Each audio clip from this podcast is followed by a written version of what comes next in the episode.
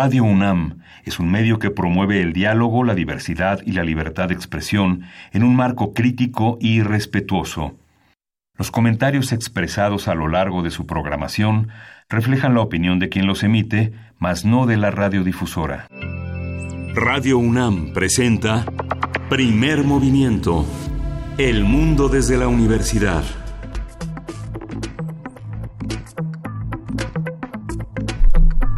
Hola, buenos días. Hoy es 22 de enero y son las 7.06 de la mañana aquí en la Ciudad de México. Estamos con un frío casi atroz, pero sobrevivimos. Estamos, Berenice Camacho, buenos días. Muy buenos días. Buenos días, Miguel Ángel Quemain. Así es, porque esta pues esta gran masa de aire polar eh, atraviesa una buena parte del territorio, la parte del norte, por supuesto, se preveía eh, pues para la madrugada de, de hoy, eh, pues la caída de, de agua nieve en estados de Sonora, de Chihuahua, a quienes le damos, les damos la bienvenida, a todos los que nos sintonizan por allá, gracias, gracias por estar aquí en las frecuencias universitarias a través de la Radio Universidad en Chihuahua, en el 105.3, el 106.9 y el 105.7, bienvenidos, ¿cómo les trata el frío por allá? Muy duro, muy duro suponemos, acá, acá también en la Ciudad de México pues se mantienen las bajas temperaturas, y pues bueno, también eh, iniciamos con este, eh, pues eh, este tema del coronavirus, el nuevo coronavirus de neumonía.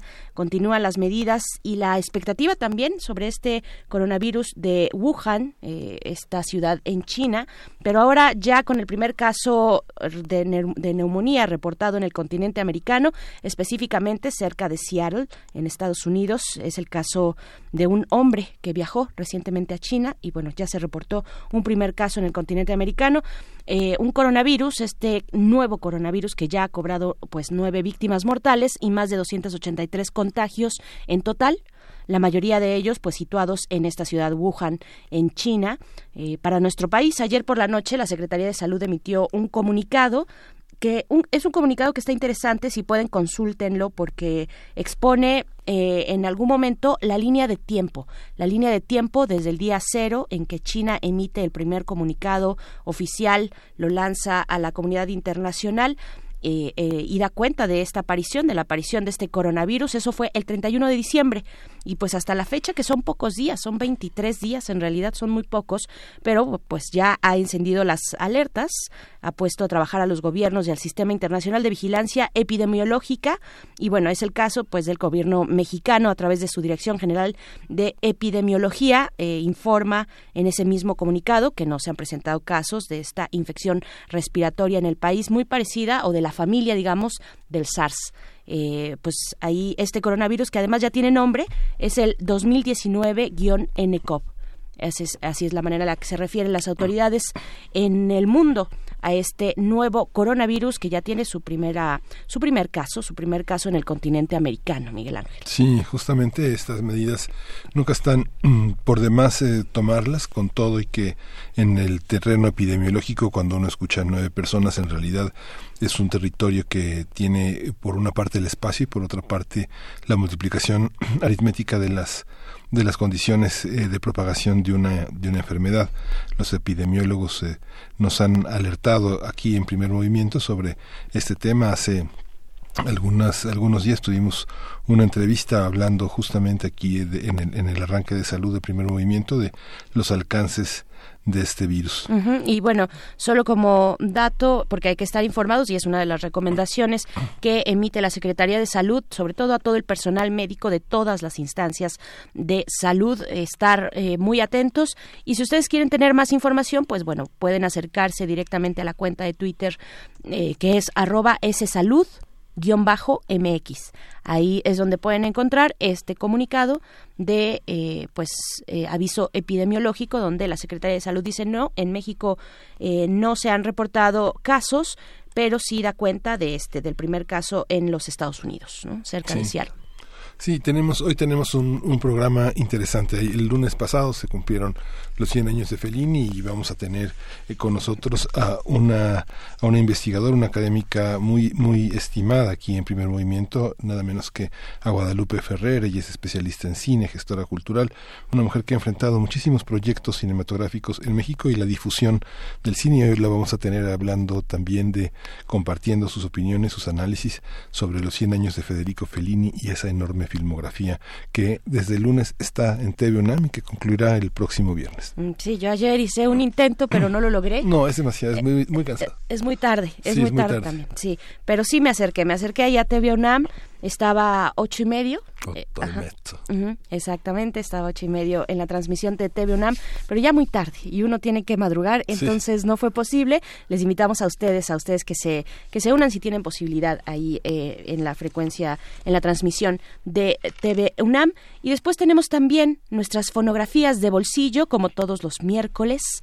Eh, a cargo de Pavel Granados, quien es escritor y director de la Fonoteca Nacional, y nos habla en esta ocasión de las leyendas de las primeras grabaciones en México. Es el tema de Pavel Granados para esta mañana. Sí, vamos a tener uh, también un balance de la Fiscalía General, eh, un balance de la labor que ha hecho Hertz en este primer año de trabajo. Vamos a discutirlo, hablarlo con Susana Camacho, ella coordina la coordinadora general de Fundación para la Justicia y el Estado Democrático de Derecho. Así es, y es que esta fundación junto con otras organizaciones realizaron un informe, un informe donde pues dan cuenta precisamente del primer año del fiscal general de la República Alejandro Hertz Manero. Y pues bueno va a estar interesante. Después también ese reporte ustedes ese informe lo pueden encontrar en las redes sociales de Fundación para la Justicia y el Estado Democrático de Derecho. Y suena bastante interesante.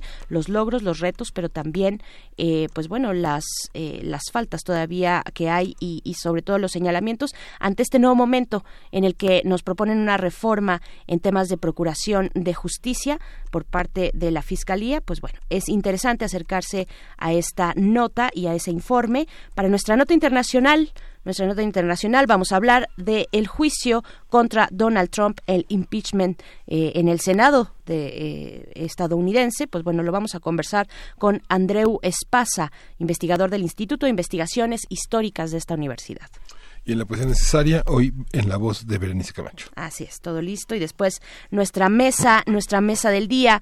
Hablamos, por supuesto, de la caravana de personas migrantes que está todavía ahí, apostada a las afueras de la frontera sur en territorio guatemalteco, la frontera sur de nuestro país. Pues bueno, lo conversaremos con la doctora Elisa Ortega Velázquez, coordinadora del Diplomado en Migración y Derechos Humanos del Instituto de Investigaciones Jurídicas también de la UNAM. Vamos a tener al final de primer movimiento la continuidad de estos 150 años de la tabla periódica que nos ha dicho el doctor Plinio Sosa que pues no, ha concluido esto esta celebración. Vamos a hablar hoy del níquel, él lo califica el diablo de los meteoritos.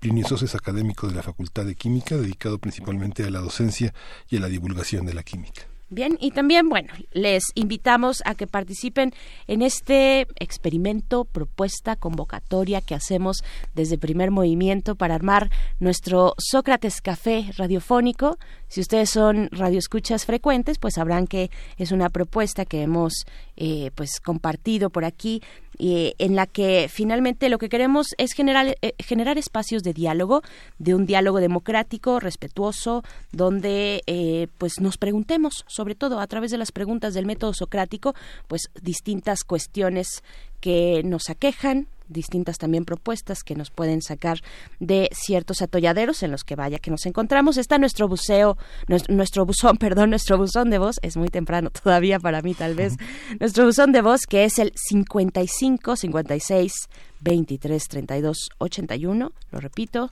55 56 23 32 81, nos pueden enviar ahí una nota de voz con alguna pregunta, alguna pregunta para detonar eh, pues esta conversación en el Sócrates Café Radiofónico que les proponemos y que estaremos ahí compartiendo en cuanto nos vayan llegando sus mensajes, compartiendo con la audiencia, con todos los que hacen comunidad de manera cotidiana con nosotros. También están nuestras redes sociales, arroba PMovimiento en Twitter, Primer Movimiento UNAM en Facebook y vamos con música.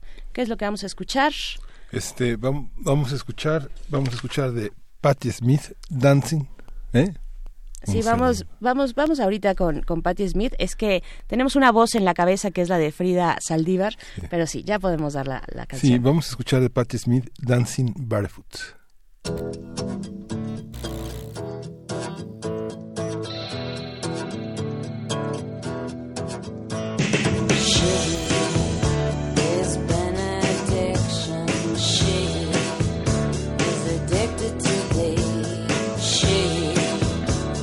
the root connection.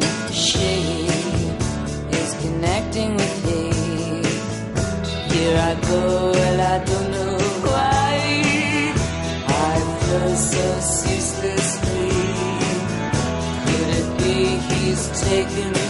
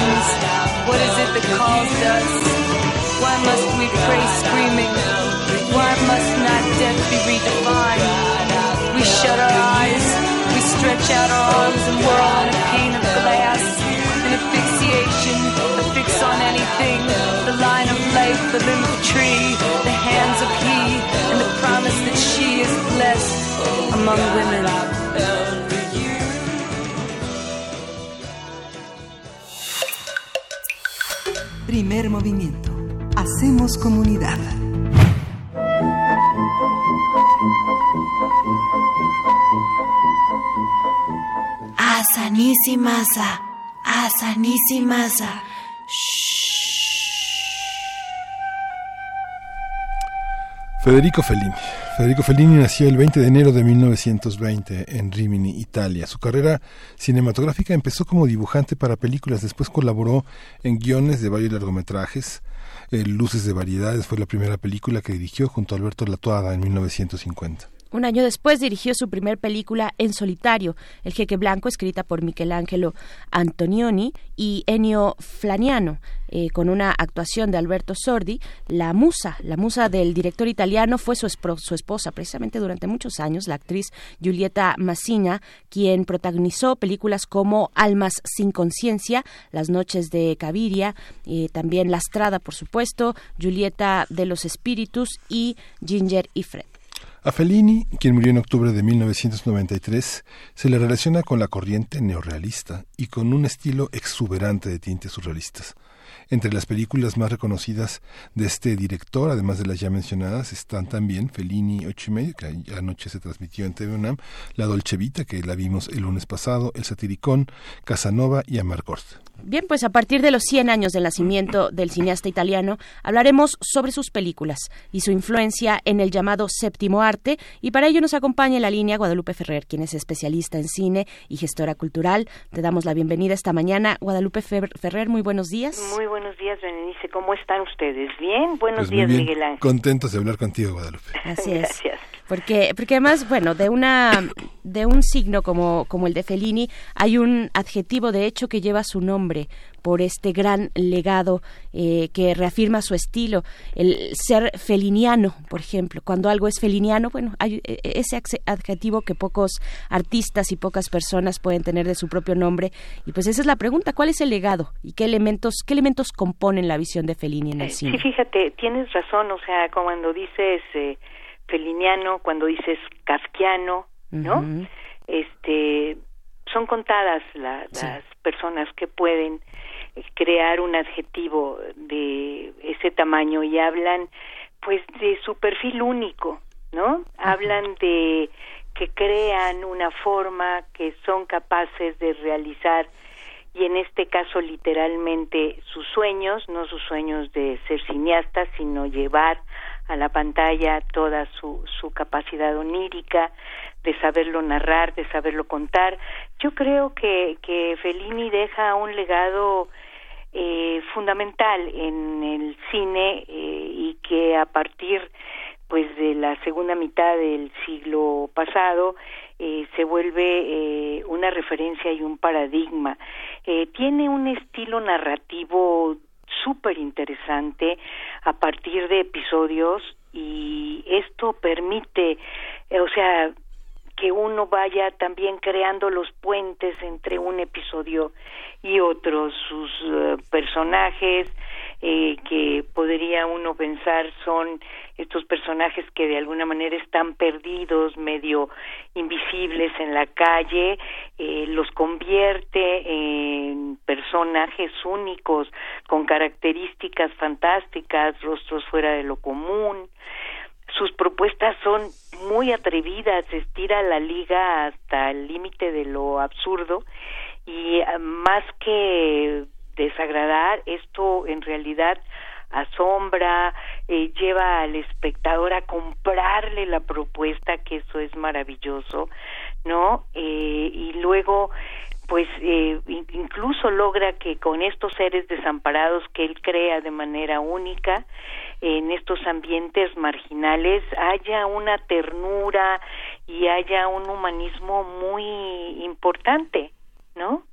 Sí, Hay muchos, hay muchos te- temas que nos obligan a volver a Rossellini. Uno es eh, eh, dentro del contexto del cine italiano, pues están los grandes maestros que también eh, forman como una red, ¿no? Antonioni, Rossellini y en De el corazón Sica, ¿no? y Vittorio de Sica, eh, Exacto. este y, y justamente Pasolini y justamente uno de los temas que nos que, que nos ocupa, pues de una manera permanente aquí es el periodismo. ¿Cómo, cómo ven, cómo se ven a sí mismos en relación al periodismo, a la propia crítica de cine y a la ciudad? ¿no? El, el periodismo y la ciudad son dos temas. ¿Tú cuál- qué, qué, qué lectura tienes ahí? Bueno, pues ahí tienes ocho y medio, es eso, ¿no?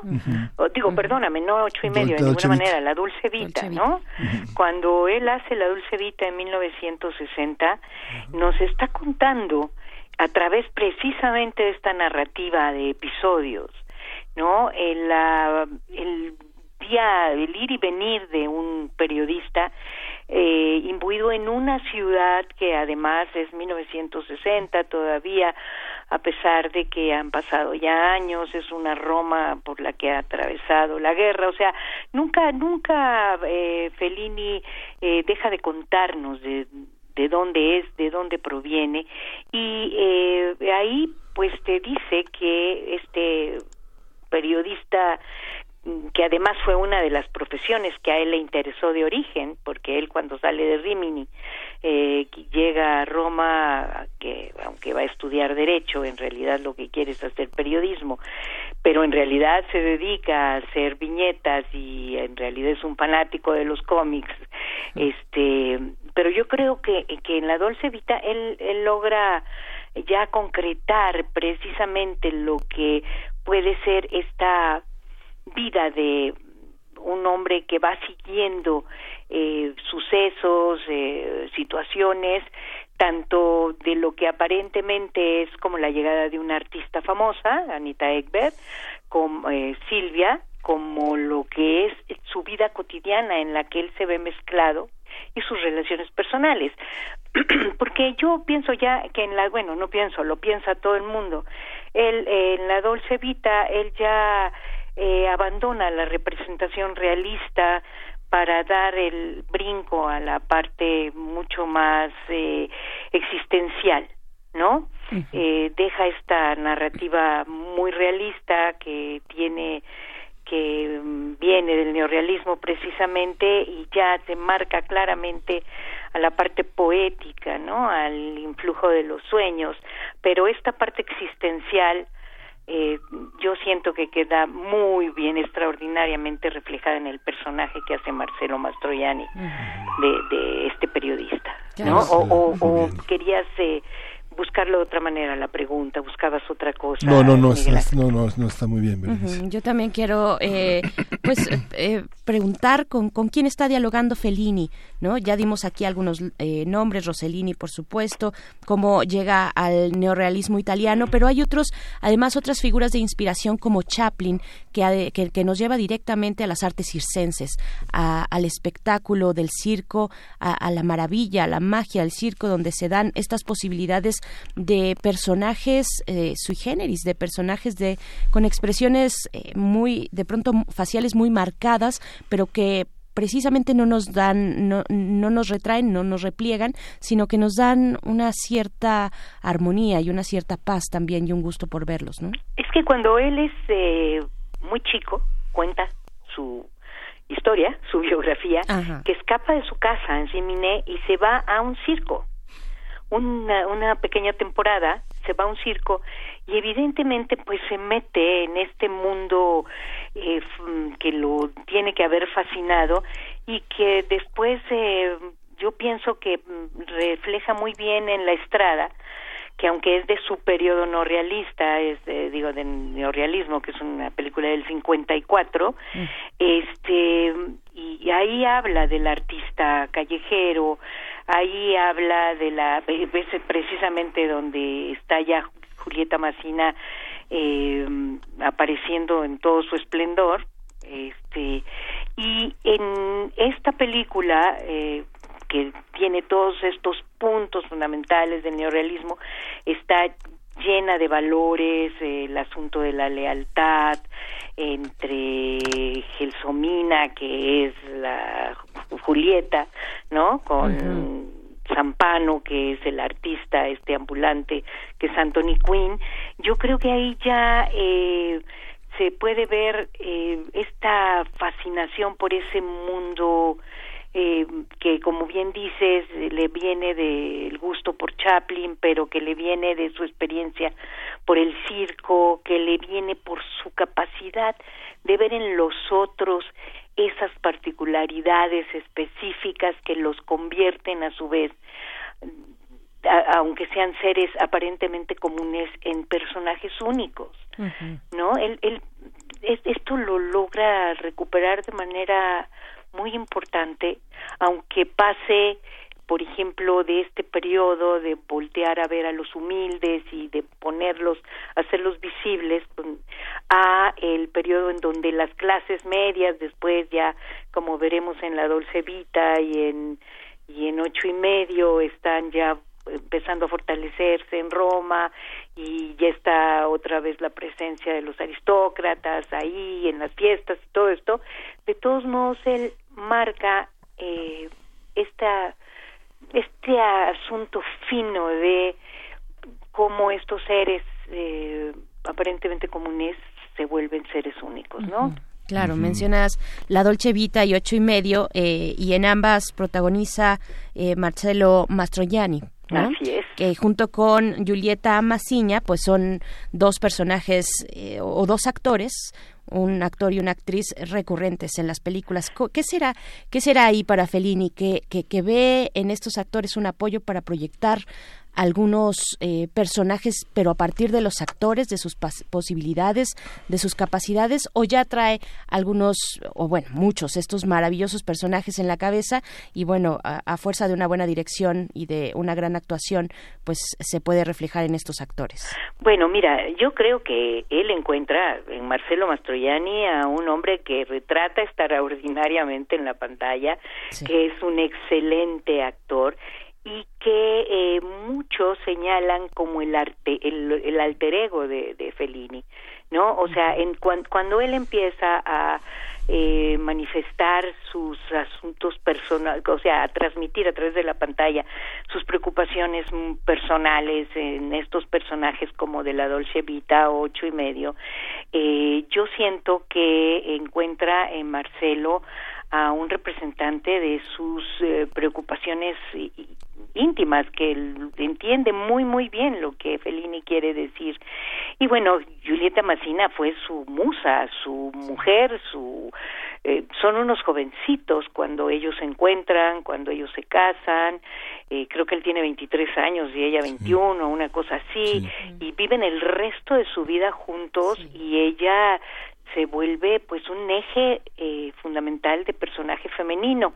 Ahora, sin embargo, hay otra recurrencia, eh, sobre todo en estas dos eh, películas notables, que es Anuka y Me, ¿no? Que sale tanto en ocho y medio como en La Dolce Vita. Y yo eh, ahí me he preguntado que, que eh, o sea, cuáles eran las relaciones virtuosas del director con el con el persona con ella con esta actriz eh, porque la verdad es que se convierte en una en un personaje muy importante en las dos películas no Sí, hay una parte que también la, eh, tiene que ver con todos esos años, es la aceptación de un tercero siempre, ¿no? Siempre en la parte cinematográfica de la ficción y, y- y- en el juego de sus vidas. Con todo y que Julieta murió un año, casi, casi exactamente un año después de que, de que murió él, ¿no? Y esta, esta parte de las mujeres, eh, eh, esta fijación en el siglo XX de las divas, ¿no? Rossellini con Ingrid Bergman, ¿no? Que fue también su musa. Hay una, una que se llama la trilogía, la trilogía neorrealista que justamente está basada en, en, en la presencia de, de, de ella en el cine de Rossellini y justamente también Lee Bullman en el cine de Bergman, ¿no? Como, como estas grandes divas, estos amores que no son eternos, pero casi, casi eternos y que el filme hace eternos. a lo mejor ¿no? entre Fellini y Julieta sí no Sí, sí, ese sí fue amor, ese sí fue un amor eterno. Además los vinculó también la enfermedad, el cuidado, el cuidado de ambos por cada uno de ellos, ¿no? Que yo creo que también es una, es una historia de amor extraordinaria, pero lo que se fija en la pantalla como, como una mitología del amor, de, de la creación y de eh, este homenaje que le hace el cineasta, el creador, a su propia diva, ¿qué, le- qué lectura tenemos que, que, que tener. Es algo que está en todo el cine, en toda la cinematografía mundial. Pienso, inevitablemente pienso en todos los que amaron a María Félix, ¿no? Pues eh, mira, no, yo lo que siento que hay en, en, en esa relación y que para mi gusto hace que funcione muy bien, o sea que fluya fantástico, es que yo sí creo que los dos se conocen profundamente. O sea, creo que esto es una especulación, nadie hoy puede decir yo no vivimos con ellos, no sabíamos de su cotidianidad estrictamente, pero en la pantalla ellos eh, logran transmitir que hay un fluido permanente de contacto, de entendimiento. Eh, Julieta es ah, realmente encantadora, eh, logra sacar cosas que eh, uno no- vaya la- le maravillan ni tan siquiera está uno pensando en una mujer hermosa. Me mencionas las otras musas las otras divas y todas pues sin lugar a dudas fueron rostros extraordinarios eh, por su belleza en la pantalla. Y Julieta lo que es es una mujer que se apodera de la escena fundamentalmente en donde le compras todo lo que el director quiso que ella transmitiera. Entonces yo ahí sí creo que hubo una pues una relación realmente eh, positiva que se encontraron muy muy muy bien y que fueron profundamente cómplices, solidarios y socios eh, en el sentido del trabajo, ¿no? Ujú, Eso hacia el interior, hacia el universo de Fellini, hacia estas figuras referentes, pero, pero ¿qué hay hacia afuera también? ¿Cuál es el lugar que ocupa eh, la filmografía, por supuesto, ¿no? En toda una configuración eh, de, de este séptimo arte, de, de una configuración cinematográfica, pero, pero también, por supuesto, los, los distintos directores con los que podría llegar a, a dialogar, a espejearse, ¿no? A, reflejarse o no. Eh, Bergman, por ejemplo, Buñuel, no sé, los, los, los directores de la época, ¿no? Los grandes directores. Bueno, es que la verdad eh, sí estamos hablando de una época extraordinaria del cine. Y como bien decía Miguel Ángel al principio, por ejemplo, del cine italiano, es una un agasajo lo que se produce en esa época en, en- Italia. Cinecittà es el reino de las maravillas, o Sí. sea, están ahí trabajando las mentes más lúcidas, más productivas, más críticas, este pero y, y, y- con una capacidad estética extraordinaria. Eh, sí estamos hablando de un momento muy privilegiado del cine. No quiere decir que después no haya este, una gran cantidad de producción valiosa, pero si tú te fijas, este, a lo mejor si me dices ahorita mencióname eh, los cinco más notables del siglo XXI, este pues no sé hay muchos muchos más. En aquel momento eran pues eran este eran nombres que pesaban muchísimo en la cultura eh, universal no bueno Fellini eh, crea es, es muy interesante porque a Fellini le dan cuatro Oscars no este tiene un montonal de nominaciones creo que 12 nominaciones no Una sé. palma de oro por Ah, ahí. bueno, olvídate ya, en Europa sí, clarísimo me queda que lo pueden entender, lo pueden ent- y en Italia sobre todo, lo pueden reconocer, este, pero que de pronto tú agarres y digas, la mentalidad norteamericana va a aceptar las propuestas oníricas de Fellini, pues es precisamente eh, con las que se fascina, ¿no? Y este, ahí yo creo que ni el propio Fellini pensaba que iba a tener éxito eh, ya con sus propuestas más oníricas la estrada que es vaya con, por la estrada se crea la eh, categoría de eh, primera eh, premio a la mejor película extranjera no Ajá, sí. y entonces Fellini se lleva un Oscar con esta película y luego eh, empieza después en 60, 63 eh, a recibir Óscares y luego recibe en el 93 un Oscar a trayectoria. O sea, a Fellini lo identifican, lo reconocen, lo saben leer, lo adoptan eh, este, los norteamericanos. Bueno, ya, claro, Cannes, por supuesto, y Venecia, pues de primera, ¿no?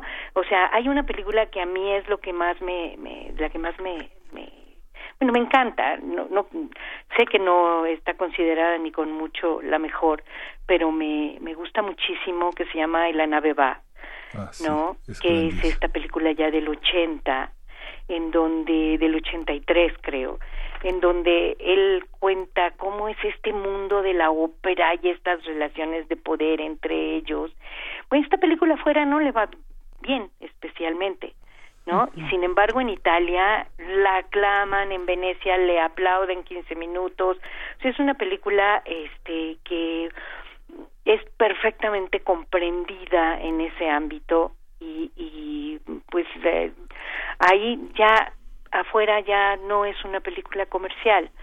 Eh, sí se desvanece el efecto comercial Fellini con las siguientes películas, ¿no? Pero él sigue creando pues este mundo mágico, maravilloso.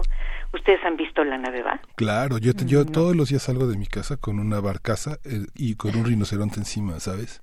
exacto, Sí, sí. exacto, ¿no? Porque eh, te- te- inmediatamente te invita a subirte al barco y te lleva en su propuesta. Mm. Es fantástico, ¿no? Pues ahí queda, queda también la invitación para los que no la hemos visto, que podamos, que es una película ya de los años, Maravilloso. Es de la década de los 83, la 80. nave va. 83. En la Sí. nave va. Y bueno, otra cosa que hay que, que rescatar es cómo entendió que esta, es, eh, mm, o sea, hablando de la nave va, pero hacia atrás, cómo entendió su relación con la música, porque su afecto y su trabajo con Nino Rota, bueno, e- esta cosa que quedó ahí, este tono que logró meter siempre de un poquito del circo, ¿no?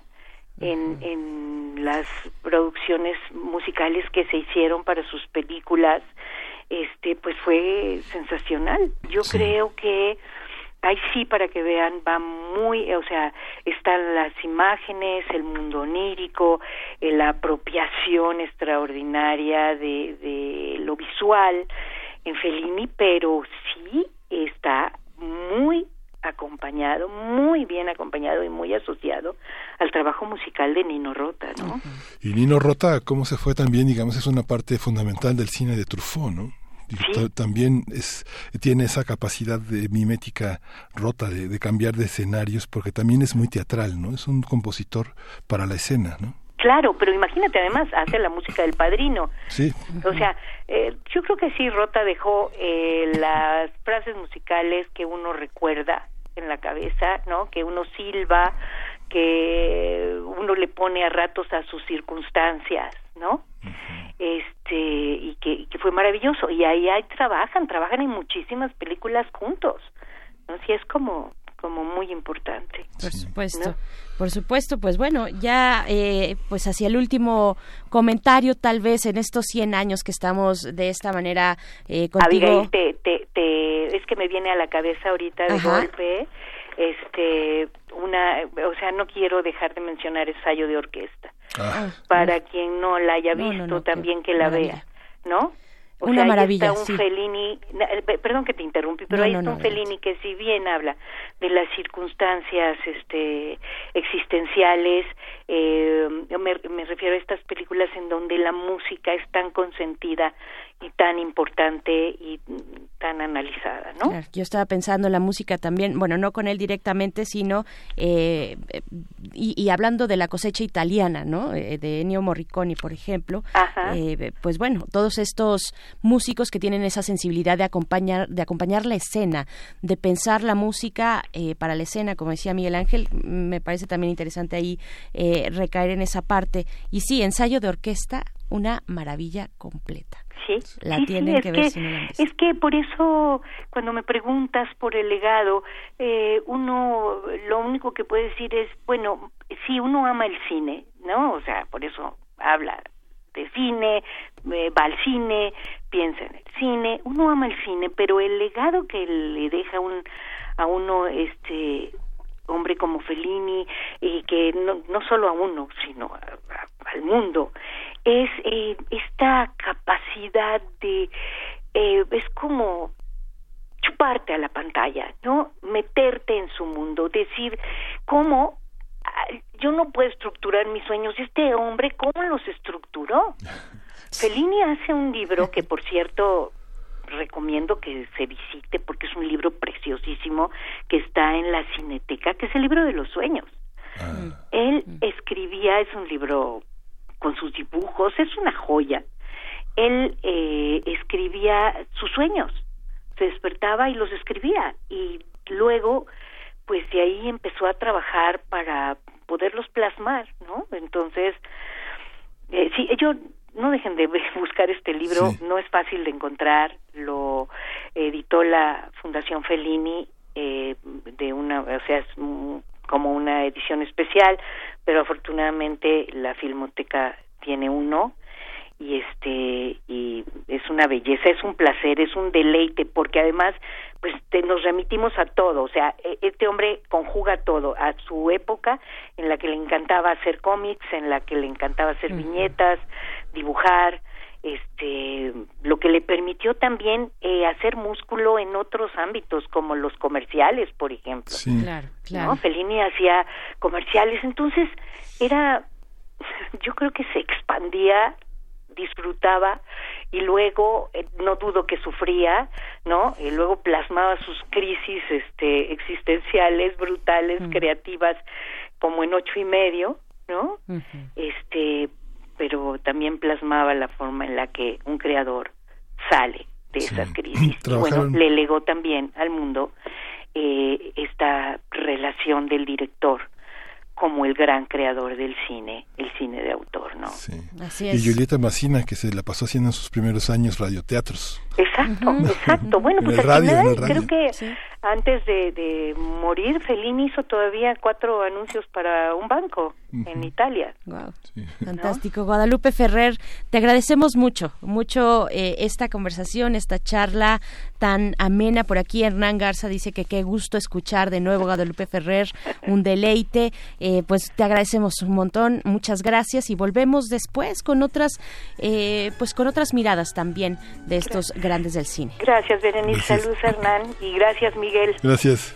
Hasta pronto. luego. Vamos a escuchar nada menos que de Nino Rota, Trasteverina, es justamente de la película Roma.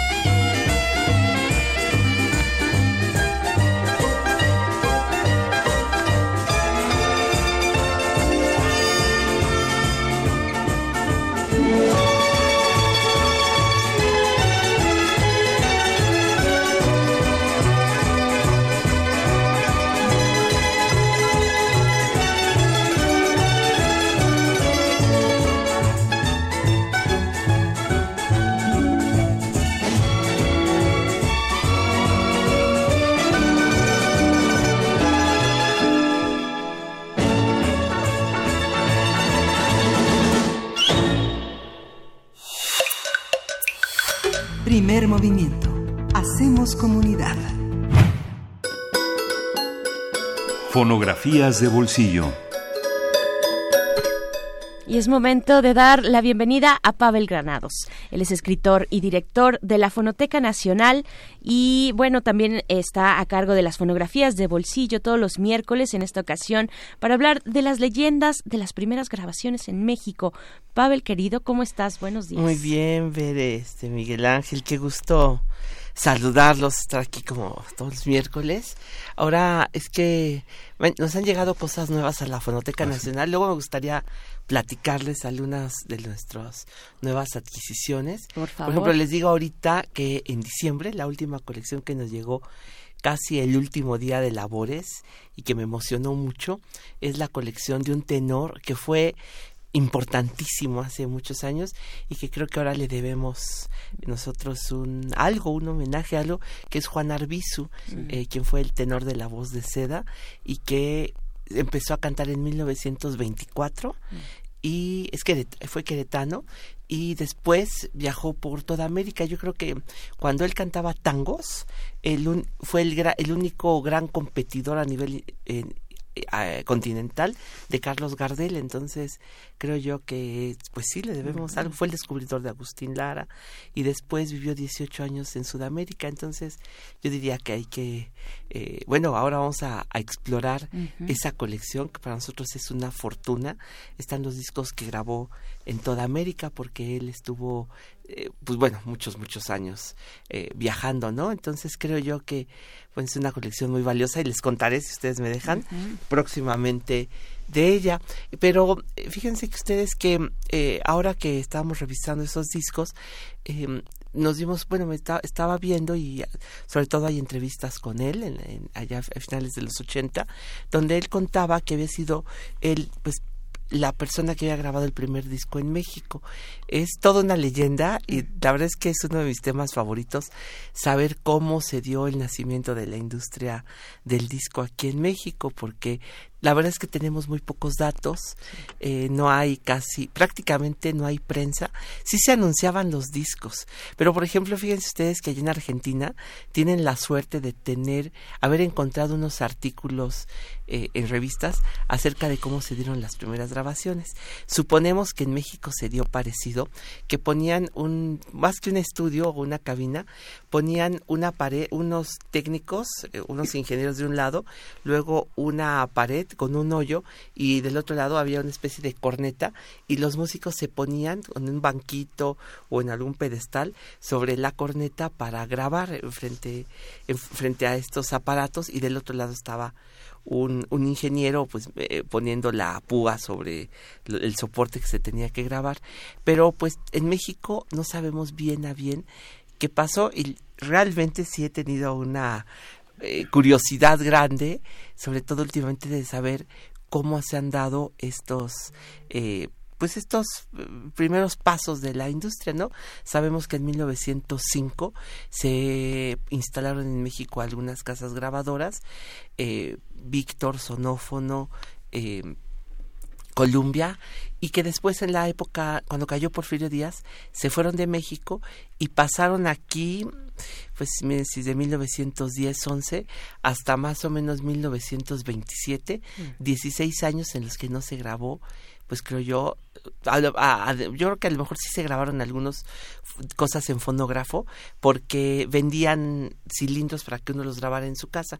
Sin embargo, no tenemos muestras de eso. Hasta ahorita, como todavía en México no hay eh, tecnología para sacar lo que hay en los cilindros, pues no sabemos si existen o no existen. Tenemos algunos en la Fonoteca Nacional, pero todavía estamos apenas en vías de crear un protocolo para sacar el sonido. Nunca se ha hecho en México. Entonces, en 1927, bueno, siempre, fíjense ustedes que cuando de pronto con algunos viejos coleccionistas de, de discos pasábamos por la calle de artículos 123, algunos me llegaron a decir, mira, en este templo metodista, porque hay un templo que parece abandonado, eh, se hicieron las primeras grabaciones en México. Y varias personas lo decían y a mí me lo dijeron varias personas y también algunos cantantes eh, antiguos decían aquí se hicieron las primeras grabaciones. Entonces, pues ahora ¿Te acuerdas sabemos el nombre del templo? Nos preguntan por acá. no sé, es un templo metodista casi Artículo esquina con 123. Bucareli, es cerquita Mm. de Bucareli, como Mm. a una calle más Ah, o menos. sí, sí, sí. ¿Sí lo conocen? Sí. Es uno así, pues no sé, medio inci- El otro día que pasé le tomé una foto, este, no me acuerdo el número, a ver si ahorita eh, veo la foto, pero está muy cerquita, ah, casi una calle de, de Bucareli. Entonces, sí se ve medio abandonado el templo, no sé quién sea el dueño actualmente, ¿no? Pero ahí resulta que se instalaron, sí, las, la, mm, pues las eh, consolas, o no sé qué habrán sido en ese entonces, de una compañía inglesa que se llamó Brunswick. Y esto fue en mayo de 1928, lo que quiere decir que no, no, definitivamente no son las primeras grabaciones de man- que se hicieron en México después de la Revolución. Tampoco sabemos bien cuándo pasó lo de 1905, pero no son definitivamente las primeras. Sin embargo, sí son muy interesantes, porque por un lado Juan Arbizu fue y porque él, como trabajaba en el teatro de revista, le había dicho a un compañero, un compañero actor, le cantó un día una canción y le dijo, oye, qué buenas canciones tienes más. Y le dijo, sí, tengo un montón, luego te enseño más. Bueno, ese compañero compositor, actor, compositor era Joaquín Pardavé y Juan Arbizu le grabó ahí algunas de sus primeras grabaciones a, Joa- a sus canciones a Joaquín Pardavé. Varita de Nardo, por ejemplo. Pero Traes dos resulta- audios este- en esta ocasión. tengo dos, tengo Dos. uno, a ver si nos da, si nos dará tiempo. Yo bueno, que este que vas a el primero y el primero es que es muy cortito, pero yo creo que este disco se hizo de puro relajo, la verdad. Mayo de 1928, un compositor, Tata Nacho, Ah. este, grabó con su, con su piano, pero Tata Nacho fue roomie de Gershwin en Estados Unidos. Mm. Tata Nacho fue amigo de Edgar Varese, el creador de la música atonal, y pues van a escuchar ustedes que es un compositor. Bueno, dio conferencias musicales con Miguel Ángel Asturias. Sus conciertos en París los reseñó André Breton. Entonces van a ver ustedes, este es el personaje, es un, bueno, un personaje de fines de los 20, Tata Nacho.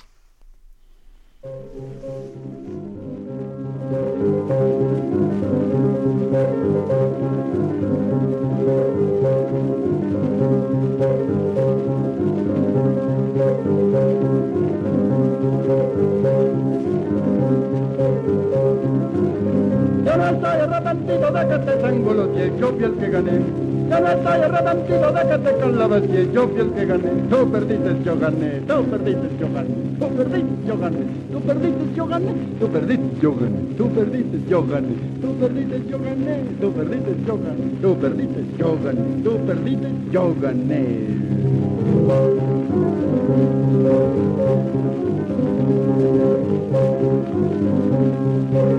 yo.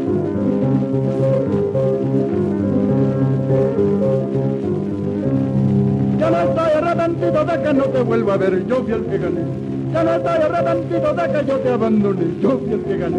Tú perdiste, yo gané. Tú perdiste, yo gané. Tú perdiste, yo gané. Tú perdiste, yo gané. Tú perdiste, yo gané. Tú perdiste, yo gané. Tú perdiste, yo gané. Yo gané. Yo gané. Yo gané. Yo- Perdiste. No, no sé si había escuchado algo similar. Está haciendo este ejercicio, el ejercicio del piano y sobre él corre la, la letra que, que Ajá. es que es como esa sí es muy eh, tal vez de, de características más populares, ¿no? Sí, completamente. Sí. Y el piano es complejo. Ajá. Lo cosa que pasa mucho con Tata Nacho, que sus canciones que luego las cantan así cualquier persona, eh, son sencillas, son canciones mexicanas, pero el piano original son unas cosas verdaderamente loquísimas las Sí. que hacía Tata Nacho. ¿Qué tiene el otro lado? Bueno, esta canción, este lado de este disco todavía tiene otra canción de Tata Nacho, que se llama Joliana pero que también se ve que es todo puro relajo. Pero el otro lado, resulta que había tres amigos que hicieron un trío que se llamaba el trío Veneno y era, pues quién sabe cómo era, bueno, por suerte quedó grabado aquí, pero son tres compositores que nunca más o muy pocas veces grabaron su voz. Está Tanacho, Alfonso Esparza Oteo, que fue el que estaba tocando la orquesta dirigiendo la orquesta el día que mataron a Álvaro Obregón, que no se caracterizaba por cantar, y Miguel Lerdo de Tejada, que fue el director de la orquesta típica de la Ciudad de México, muchos años, bueno, murió en 1941. Lo mismo, se han de haber juntado a grabar de puro relajo, porque es una rumba de Ernesto Lecuona que se llama Tengo una guajirita, o sea que con esto se iniciaría la música tropical en México, porque yo creo que esas sí son de las primeras grabaciones. ¿Cuándo se hicieron realmente esas grabaciones? Fíjense ustedes que tengo un disco que les traeré, estamos viendo si se puede digitalizar, así chiquitito, marca Flexo, porque Flexo significaba que ese disco se podía doblar, Doblar, era, claro. eh, eh, pero ahí lo tenemos y estamos ahorita en un tratamiento para ver si se puede digitalizar o no, ya les traeré información. Mientras tanto, pues, ¿qué les parece que escuchamos el otro lado? Oigan, y aquí les dejo Eh, luego información de la fonoteca, porque este viernes vamos a poner una, un ensamble de El Cimarrón, un, un ensamble que habrá en la Fonoteca Nacional. Claro que sí. Y si tienes oportunidad, Pavel, para que nos des bien la invitación la- eh, de la fonoteca, te puedes quedar para después del Ah, bueno, órale, ahorita ¿Sí?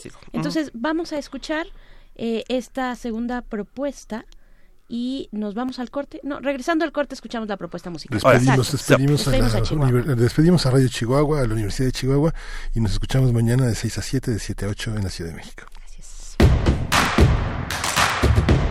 Síguenos en redes sociales. Encuéntranos en Facebook como Primer Movimiento y en Twitter como arroba PMovimiento. Hagamos comunidad.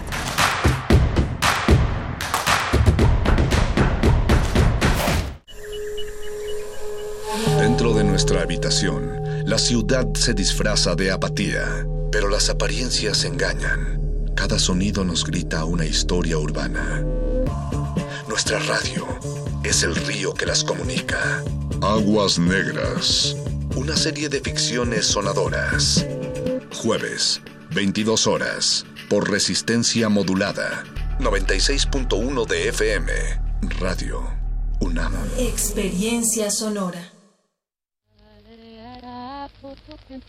El cine es la más veloz de las artes. A poco más de un siglo de vida, ha tenido que inventarse, reinventarse y también destruirse. Cineclub Radiocinema de Radio UNAM te invita a conocer las polaridades del lenguaje cinematográfico en el ciclo Punk Cinema, ruido y ruptura en el cine norteamericano. Glenn o Glenda de Ed Good, Shadows de John Cassavetes, Scorpio Rising de Kenneth Enger, Vinyl de Andy Warhol y Eraserhead de David Lynch. Todos los miércoles del 29 de enero al 26 de febrero, a las 18 horas, en la sala Julián Carrillo de Radio UNAM. Adolfo Prieto 133 en la Colonia del Valle, cerca del Metrobús Amores. Entrada libre. Radio UNAM. Experiencia sonora. Habla Alejandro Moreno, presidente nacional del PRI.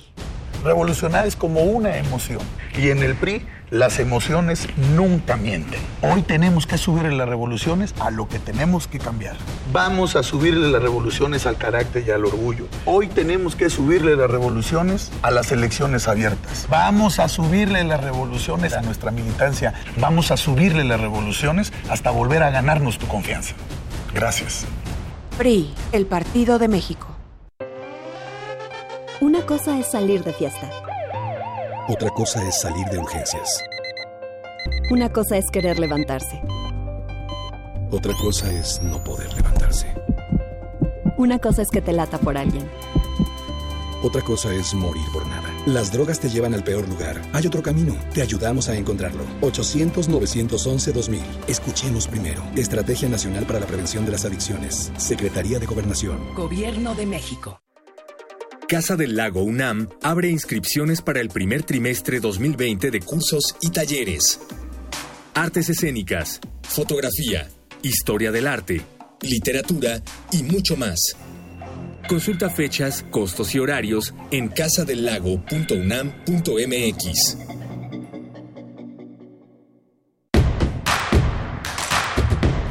Queremos escucharte. Llámanos al 55 36 43 39 y al 55 36 89 89. Primer movimiento. Hacemos comunidad.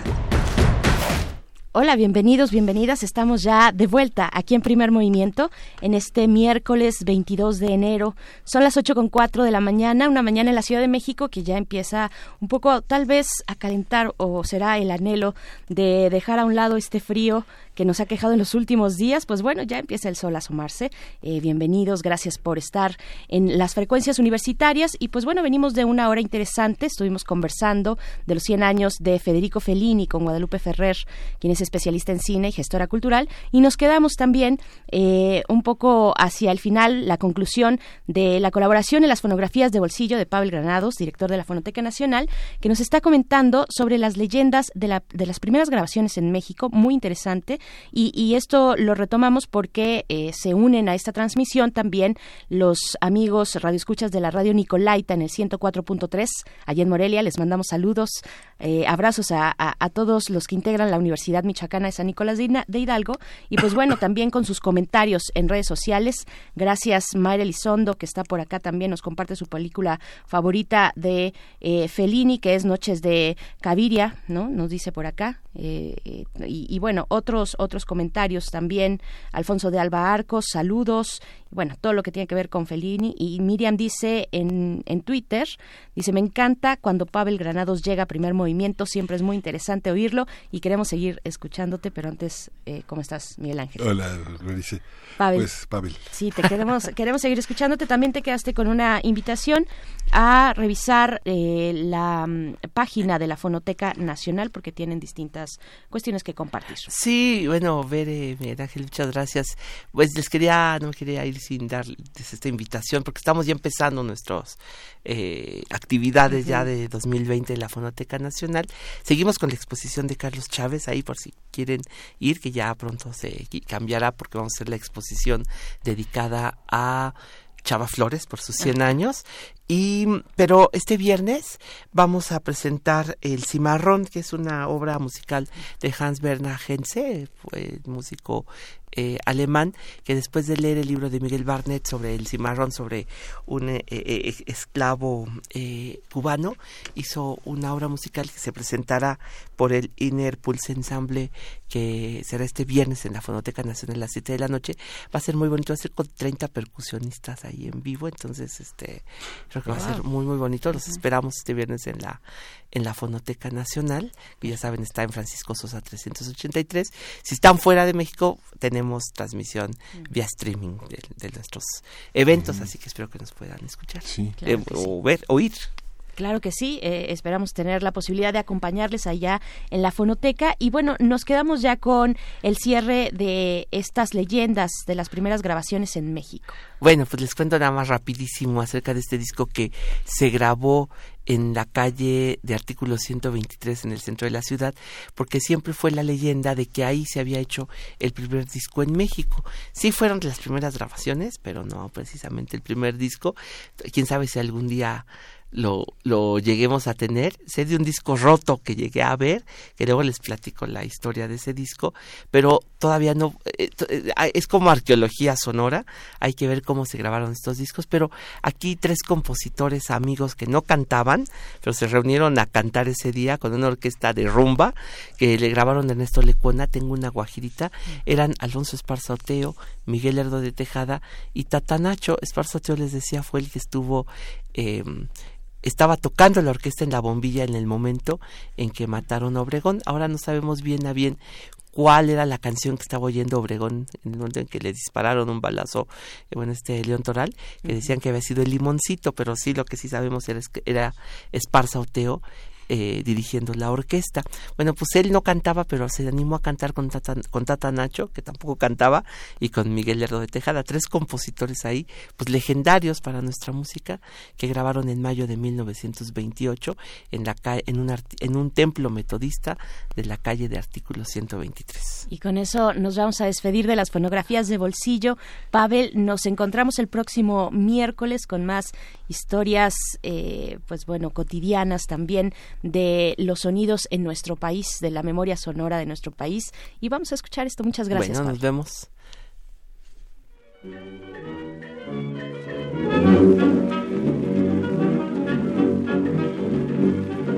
Una guajirita muy linda y con ella me voy a casar. Una guajirita muy linda con ella me voy a casar. Le voy a enseñar a hablar inglés la natación. Le quiero comprar un botingo de ocasión. También le compré una casita al ladito de un lindo palmar. Y con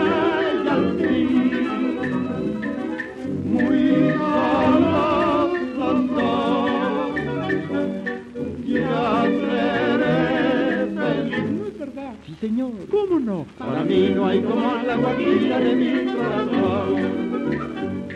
Y con ella al fin, muy solos los dos, yo seré feliz. No es verdad, señor, ¿cómo no? Para mí no hay como la guajira de mi corazón.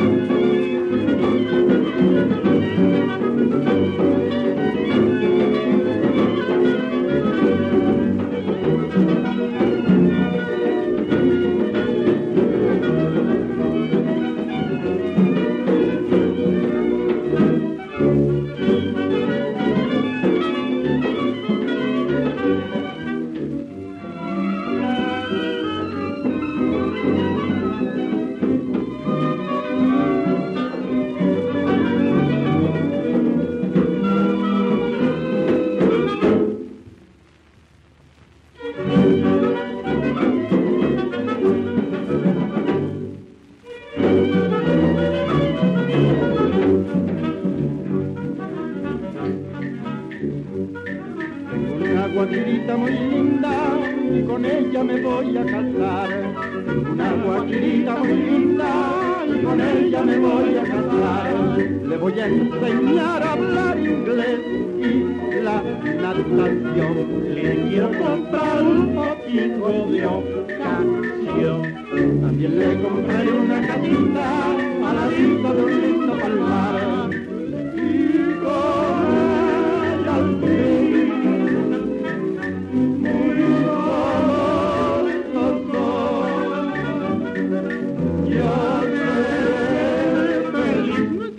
señor. ¿Cómo no? Para mí no hay como la guajira de mi corazón. Primer movimiento. Hacemos comunidad. Nota nacional. Alejandro Hertz Manero cumplió un año de estar al frente de la Fiscalía General de la República. Recientemente, el primer fiscal de la Nación fue criticado por las propuestas de reforma en materia judicial, ya que para muchas organizaciones de derechos humanos representan una regresión en el ámbito de la justicia. El trabajo de Hertz Manero como fiscal general ha sido criticado también por juristas, organizaciones civiles, que señalan pues fallas en el cumplimiento de disposiciones legales, una opacidad de la institución, un alejamiento de la ciudadanía, entre otros aspectos. Su nombramiento al frente de la Fiscalía General de la República también fue criticado, ya que algunos especialistas han señalado que el Senado no siguió criterios de independencia política, mérito, transparencia, entre muchos otros. Pues a un año del funcionamiento de la Fiscalía General de la República tendremos un balance de los logros y los retos de su titular, Alejandro Hertz Manero. Para ello nos acompaña aquí en cabina Susana Camacho, quien es coordinadora general de la Fundación para la Justicia y el Estado Democrático de Derecho. Susana Camacho, gracias por estar aquí.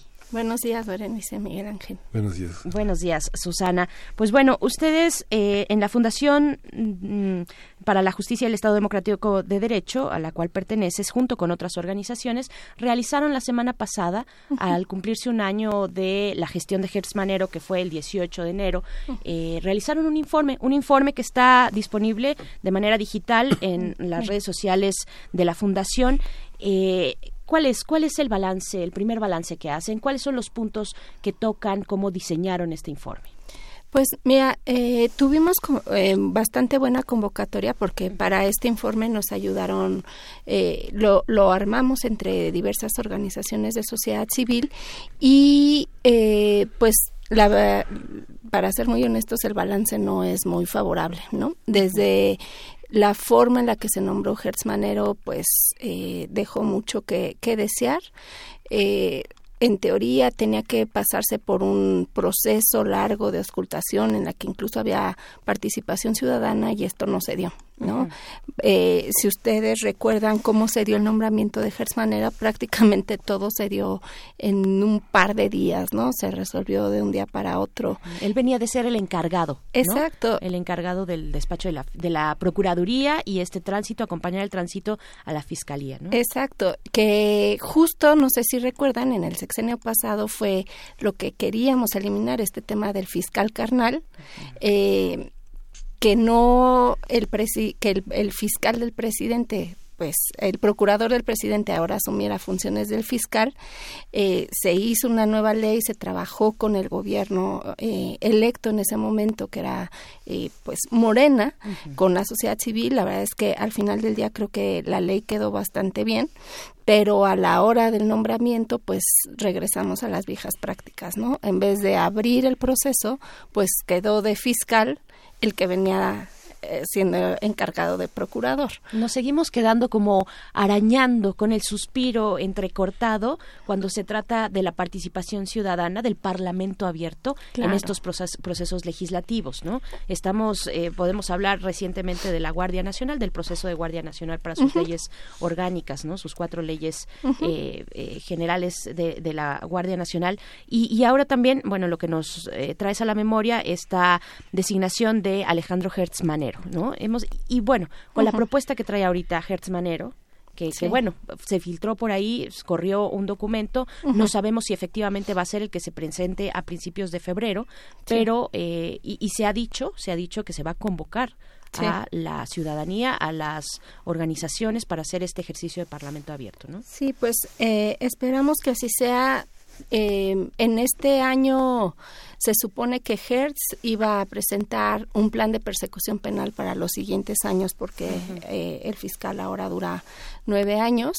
Eh, no hemos visto de qué se trata ese, ese plan. Esa obligación está por ley y pues a todas luces ya la incumplió. Ya se le Tenía- pasó la fecha. ya se le pasó Ajá, la fecha, sí. ya pues de alguna manera está en incumplimiento de lo que le de lo que le obliga la ley. Tenía que presentar un plan de cómo transitar de la PGR a la fiscalía, porque también entendemos y somos muy muy conscientes que era una institución que ya venía muy dañada de muchos años de, de abandono, de burocracia, de corrupción, y pues tampoco sabemos qué está pensando para hacer eso, porque eh, las señales que ha dado es que se va a mantener la, la misma institución, ¿no? De alguna manera lo que eh, se trabajó en esa ley co- junto con Morena en ese momento, antes de que Hertz fuera nombrado fiscal, eh, dar las pautas para una transformación de esta institución, que es lo que realmente necesitamos, ¿no? Y desgraciadamente, pues este año, en vez de ponerse a trabajar en eso que la ley encargaba, que la ciudadanía junto con el Congreso habíamos construido en conjunto, pues se puso a armar una iniciativa que, pues desde el punto de vista de muchos, pues no tiene ni pies ni cabeza para la situación que hoy se encuentra México, ¿no? De alguna manera esta iniciativa eh, propone una ley completamente nueva para la fiscalía, hecha pues a, a la, a la basura. Eh, la, la recién aprobada ley orgánica de la fiscalía propone un código nacional de procedimientos también completamente nuevo cuando nos ha costado como país entre que será 17, 20 años de implementar un sistema más abierto, con audiencias orales, con más equilibrios y contrapesos para los fiscales, los jueces, los defensores, y la propuesta que trae otra vez lo centra todo en la fiscalía. ¿No? O sea, de alguna manera creo que esto es lo más grave de, de esta iniciativa que realmente eh, viene a romper con los pesos y contrapesos que hemos construido de manera paulatina por todo el país. Eh, y más allá del reclamo de, de de defensores de derechos humanos. Afortunadamente ahora que, que se filtró esta esta iniciativa pues eh, salieron no o sea por fin se pronunció mucha más gente en todo el país que está a favor de eh, del rumbo de un sistema de justicia más abierto con fiscalías pues eh, con más controles etcétera. Y pues en ese sentido eh, hay funcionarios por todo el país, hay eh, academia, eh, mucha gente que, que realmente le sorprendió esta, esta, estos documentos filtrados que van en contra de todo lo que habíamos hecho todos es que, estos años. es que pareciera que el, el- el eje central es como la desconfianza, ¿no? Por eso hay esa parte de, de concentrar la información, de no repartirla, de no tener contrapesos. Y de las primeras eh, gestiones fue alinearse en la política de austeridad sin tener una valoración profunda de lo que la ley orgánica mostraba como las posibilidades de reorganizar administrativamente con funcionarios acorde al nuevo mirador la, la fiscalía. Todo el mundo está detrás de sus escritorios aterrado porque lo van a despedir o porque va a cambiar, ¿no? Exacto. Y, de- y una de las transformaciones más fuertes que pedíamos juntos, justo en el balance, era pues un plan de qué hacer con las personas que están hoy en, en- en, pues en la PGR, porque realmente no se transformó a una fiscalía. Eh, sabemos que no es de un día para otro, pero pues se abrían y se daban herramientas para empezar la construcción de esta nueva institución y la verdad es que no se ha hecho nada con eso o cuando menos no lo conocemos, ¿no? Susana, también, bueno, lo sabemos, es evidente que este sistema de justicia, el sistema oral, adversarial, acusatorio, pues no ha dado los frutos, es muy joven también, se ha echado a andar desde hace muy pocos años, se ha implementado, tuvo un lapso para implementarse, eh, pero es muy joven finalmente, no ha dado todavía los frutos eh, necesarios, la impunidad está en niveles altísimos. eh, y se necesitaban ciertos ajustes muy, eh, me parece, con una mirada quirúrgica de dónde teníamos que poner el acento en temas de procuración e impartición de justicia, eh, y, y se necesitaba, se necesitaba. Estábamos en ese punto donde eh, básicamente un atolladero en temas de justicia, ¿no? Y Así este es. sistema lo necesitaba. Llega esta propuesta que todavía no es la oficial, pero y quién sabe qué, qué tan cercana, yo creo que muy cercana eh, será a lo que estuvo de manera extraoficial, casi como filtración, no casi una filtración, eh, pues ahí en los distintos espacios digitales eh, llega esta propuesta que nos dice que ¿Qué, qué está pensando el fiscal eh, a un año de su gestión? ¿Cuáles son esos puntos eh, donde pues él quiere atajar, donde está viendo eh, ajus- ajustes necesarios, donde está viendo también eliminación de ciertas otras cuestiones, los jueces de control, por ejemplo, que es un paso indispensable para eh, el equilibrio ¿no? de, de una justicia que vea por, por las víctimas y que también respete los debido, el debido proceso tanto de víctimas como de imputados, en fin, qué es lo que está viendo el fiscal, qué nos deja entrever en este documento y también en el discurso que dio aquel día, el miércoles pasado, que supuestamente se iba a presentar esta serie de reformas. ¿no? Sí, pues mira, eh, creo que la situación de impunidad y de violencia pues es algo que nadie puede negar y que de alguna manera gobierno con gobierno desde hace más de 20 años ha tratado de pues la solución mágica, ¿no? Sí. O sea, creo que eh, debemos de ser conscientes que los sistemas de, de seguridad y de justicia tardan tiempo en, en construirse. Eh, lamentablemente, en la iniciativa que, que, que vemos de la, de la, de la Fiscalía la, o, l- o la iniciativa filtrada, eh, hay muchas regresiones, ¿no? Por ejemplo, todo este tema de la oralidad, de la publicidad de las audiencias, eh, pues viene para atrás, ¿no? Porque otra vez eh, lo que vemos en, en, en, eh, específicamente en la propuesta de código es que todo vuelve a ser un papeleo, ¿no? Con las desventajas que eso tiene. Un expediente no es público, solamente lo conoce quien lo arma o Quien lo redacta, quien- ¿no? ajá.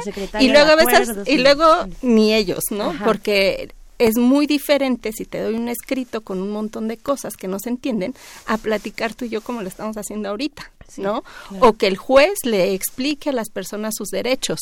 Entonces, creo que esa es una de las cosas más más fuertes y y pues que desgraciadamente se están planteando en esta iniciativa. Esperemos que esas sean de las que se recapacite y que ahora en febrero este la propuesta sea diferente, pero también por ejemplo el juez de control es un juez de control de garantías durante las investigaciones.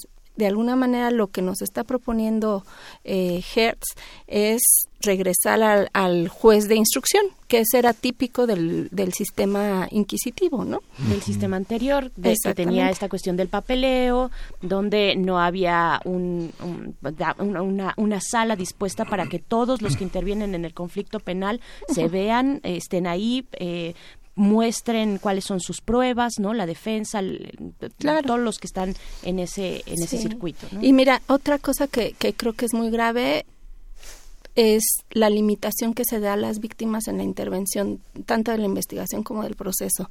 No puedes decir que por los que defendiendo los derechos de las víctimas les vas a quitar derechos, ¿no? Y eso sí es muy clarito en esta en esta propuesta se dice que pues las víctimas pues no tienen derecho a, a participar, que aparte ha sido un logro de un montón de gente, un montón de familia que desgraciadamente, por ejemplo, en los casos de desaparición forzada, se ha se han visto en la necesidad de ellos lanzarse a hacer las investigaciones y muchas veces estas personas son las que tienen mejor información incluso que los fiscales.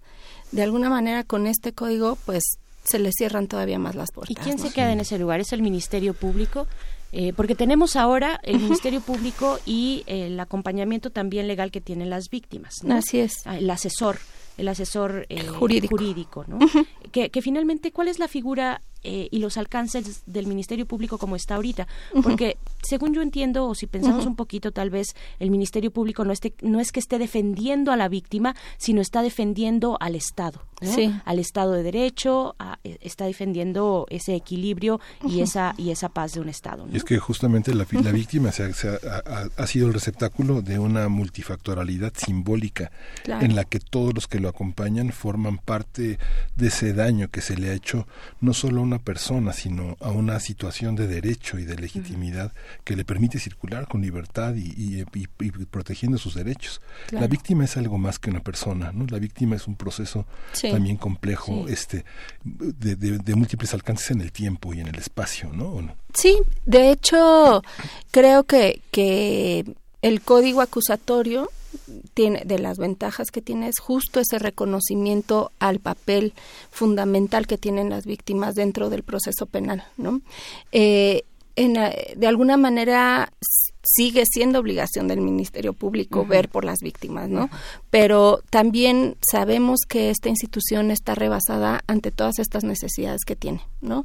El apoyo psicológico, el apoyo médico, el apoyo social y más en, en el esquema de delitos que estamos viendo en México, ¿no? O sea, las desapariciones forzada- eh, forzadas, estas movilizaciones completas de pueblos que se tienen que ir porque la violencia los aqueja, ¿a dónde van esas personas derivada de la situación del delito? ¿No? Ajá, en los Eh, tipos Son de víctimas. delito esto es, es todo un tema también. ¿no? Ahora que lo mencionas, los tipos de delito, aquellos delitos, bueno, que, que, que tienen una emergencia ya ya bastante prolongada, ya de bastantes años, pero estos tipos de delito eh, que, que, que, que están, eh, digamos, relacionados con la violencia, con esta mal llamada guerra contra el narcotráfico, todo esto que venimos arrastrando y los otros delitos del tipo más común, ¿no? Así ¿Cómo, es. cómo, ¿Cuál es el balance que se tendría que tener desde la Fiscalía respecto al ordenamiento, a la priorización, a la jerarquía Sí. de todos estos delitos y cómo gestionarlos, ¿no? Sí, porque mira, de alguna manera y lo que ha expresado Hertz en diversas eh, mesas y, y cuando se, se ha entrevistado con víctimas es que desde su punto de vista la Fiscalía General de la República eh, su misión es proteger eh, los bienes del Estado. ¿no? Y ahí te van cosas tan absurdas como la siguiente. O sea, hoy en día es delito federal el colgarte de un diablito, ¿no? Para, para el tema de la luz. Es federal porque pues, es una empresa federal, etcétera. Son bienes de la nación. Bienes de la nación. Entonces, según Hertz, eso sí le toca a él. Pero la desaparición forzada, los homicidios, ¿eh? donde hay víctimas que se, pues, personas víctimas de carne y hueso, dice que eso le toca a los estados. De alguna manera el planteamiento que nosotros estábamos haciendo desde Fiscalía que sirva y ahora en el balance era justo eh, la generación de una política mucho más realista y consciente de esos fenómenos criminales. ¿no? Eh, no puede ser que en un país donde hay más de 30 mil desaparecidos eh, la postura del, del fiscal general de la nación sea pues yo no voy a ver nada de eso, yo voy a escoger los dos o tres casos en los que me va a concentrar.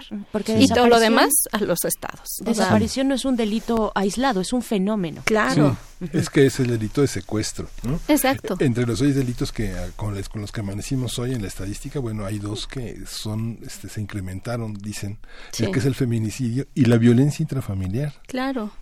¿No? Y, y- Es algo- y si no tenemos como país un pues un plan de cómo atacar estos fenómenos y eso simplemente es- les regresamos la responsabilidad fragmentada a los estados sin un plan nacional, pues de alguna manera no tenemos un rumbo, no tenemos una política de persecución penal, que eran de las cosas que, pues como les comentaba al principio, era obligación de, del fiscal presentarla el, el 18 de enero y que pues no, no, no sabemos cuál es su plan. Sí, a partir, a partir de este análisis, de este pan- balance que publican una serie de organizaciones, eh, entre ellas Fundación para la Justicia, eh, a la que pertenece Susana. Camacho, eh, ¿cuáles son los, los retos que debería estar atendiendo?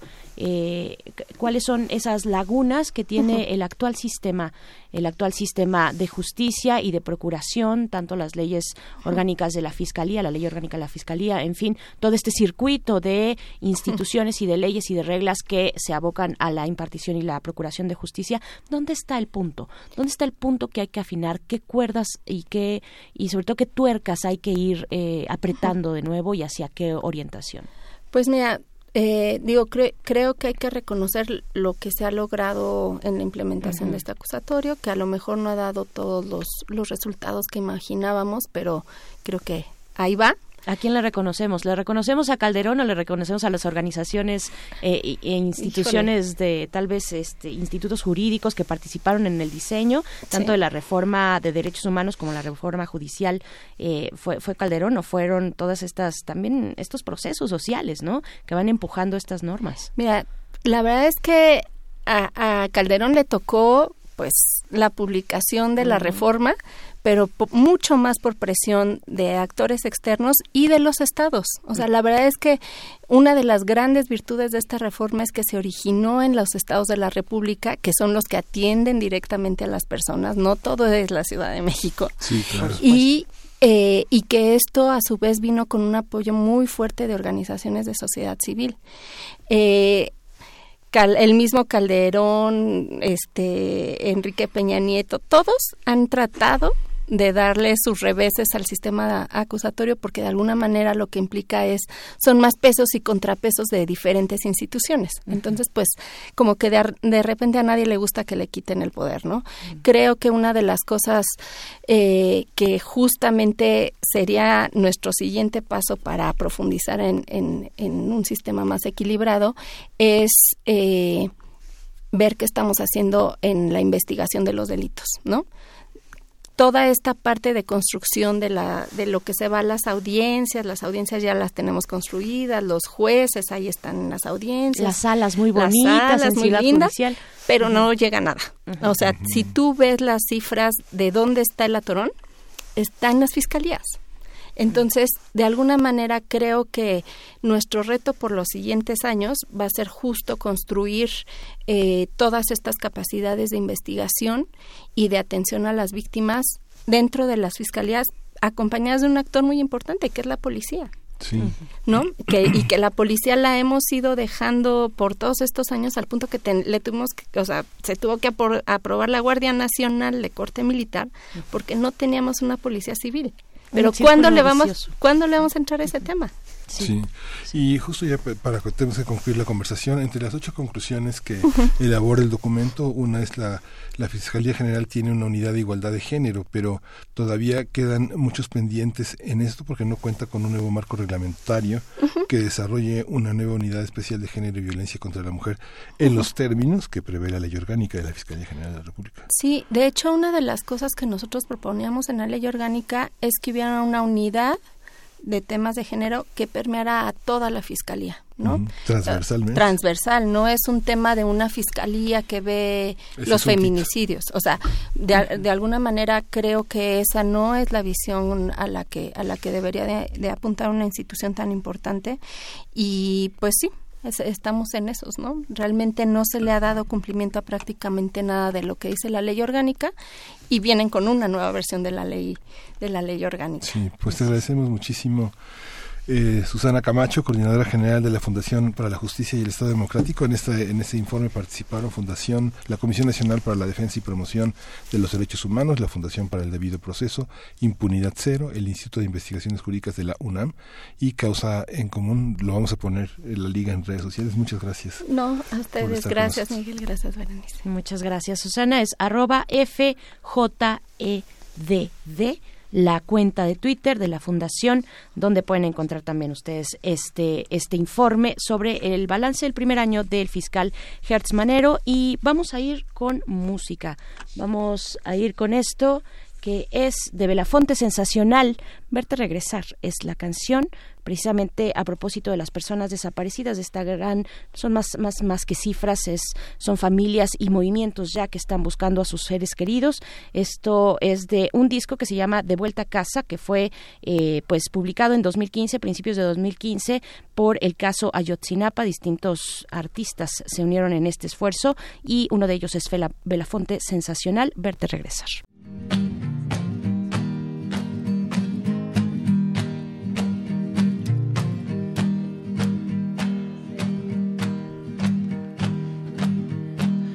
Estamos esperando en casa. Te estamos esperando acá. Hay una cama caliente y un guisado de mamá. Hay un graffiti de cabañas, creo que está mirando al mar. Y hay un día con nubes claras en que quiero verte regresar.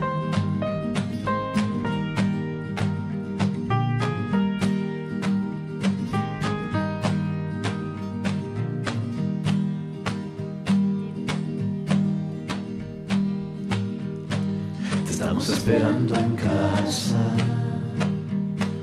Estamos esperando acá. Hay un partido en la cancha, aquí nos falta un jugador. Hay una milpa en el campo y hay que hacerla florecer. Hay un silencio en el patio en donde quiero verte aparecer.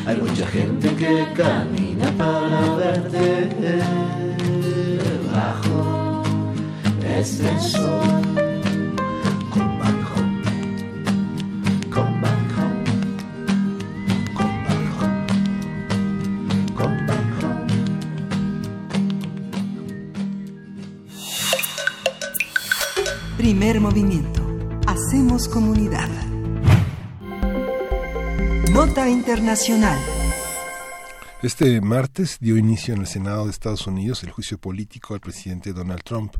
John Roberts, presidente del tribunal, prometió un proceso justo e imparcial, luego de que presentó los argumentos de la parte acusadora y de la defensa del mandatario. Como primer paso, los legisladores deberán definir las reglas del juicio político. Cabe señalar que en la Cámara Alta el Partido Republicano posee la mayoría y para lograr la destitución del mandatario se necesitan dos tercios de los votos. Los demócratas exigen la destitución de Donald Trump por presionar al gobierno de Ucrania para investigar al expresidente Joe Biden con fines personales y luego de obstruir la investigación sobre este caso, mientras que el mandatario estadounidense dijo a su llegada al foro de Davos en Suiza que este juicio político es una farsa y una cacería de brujas.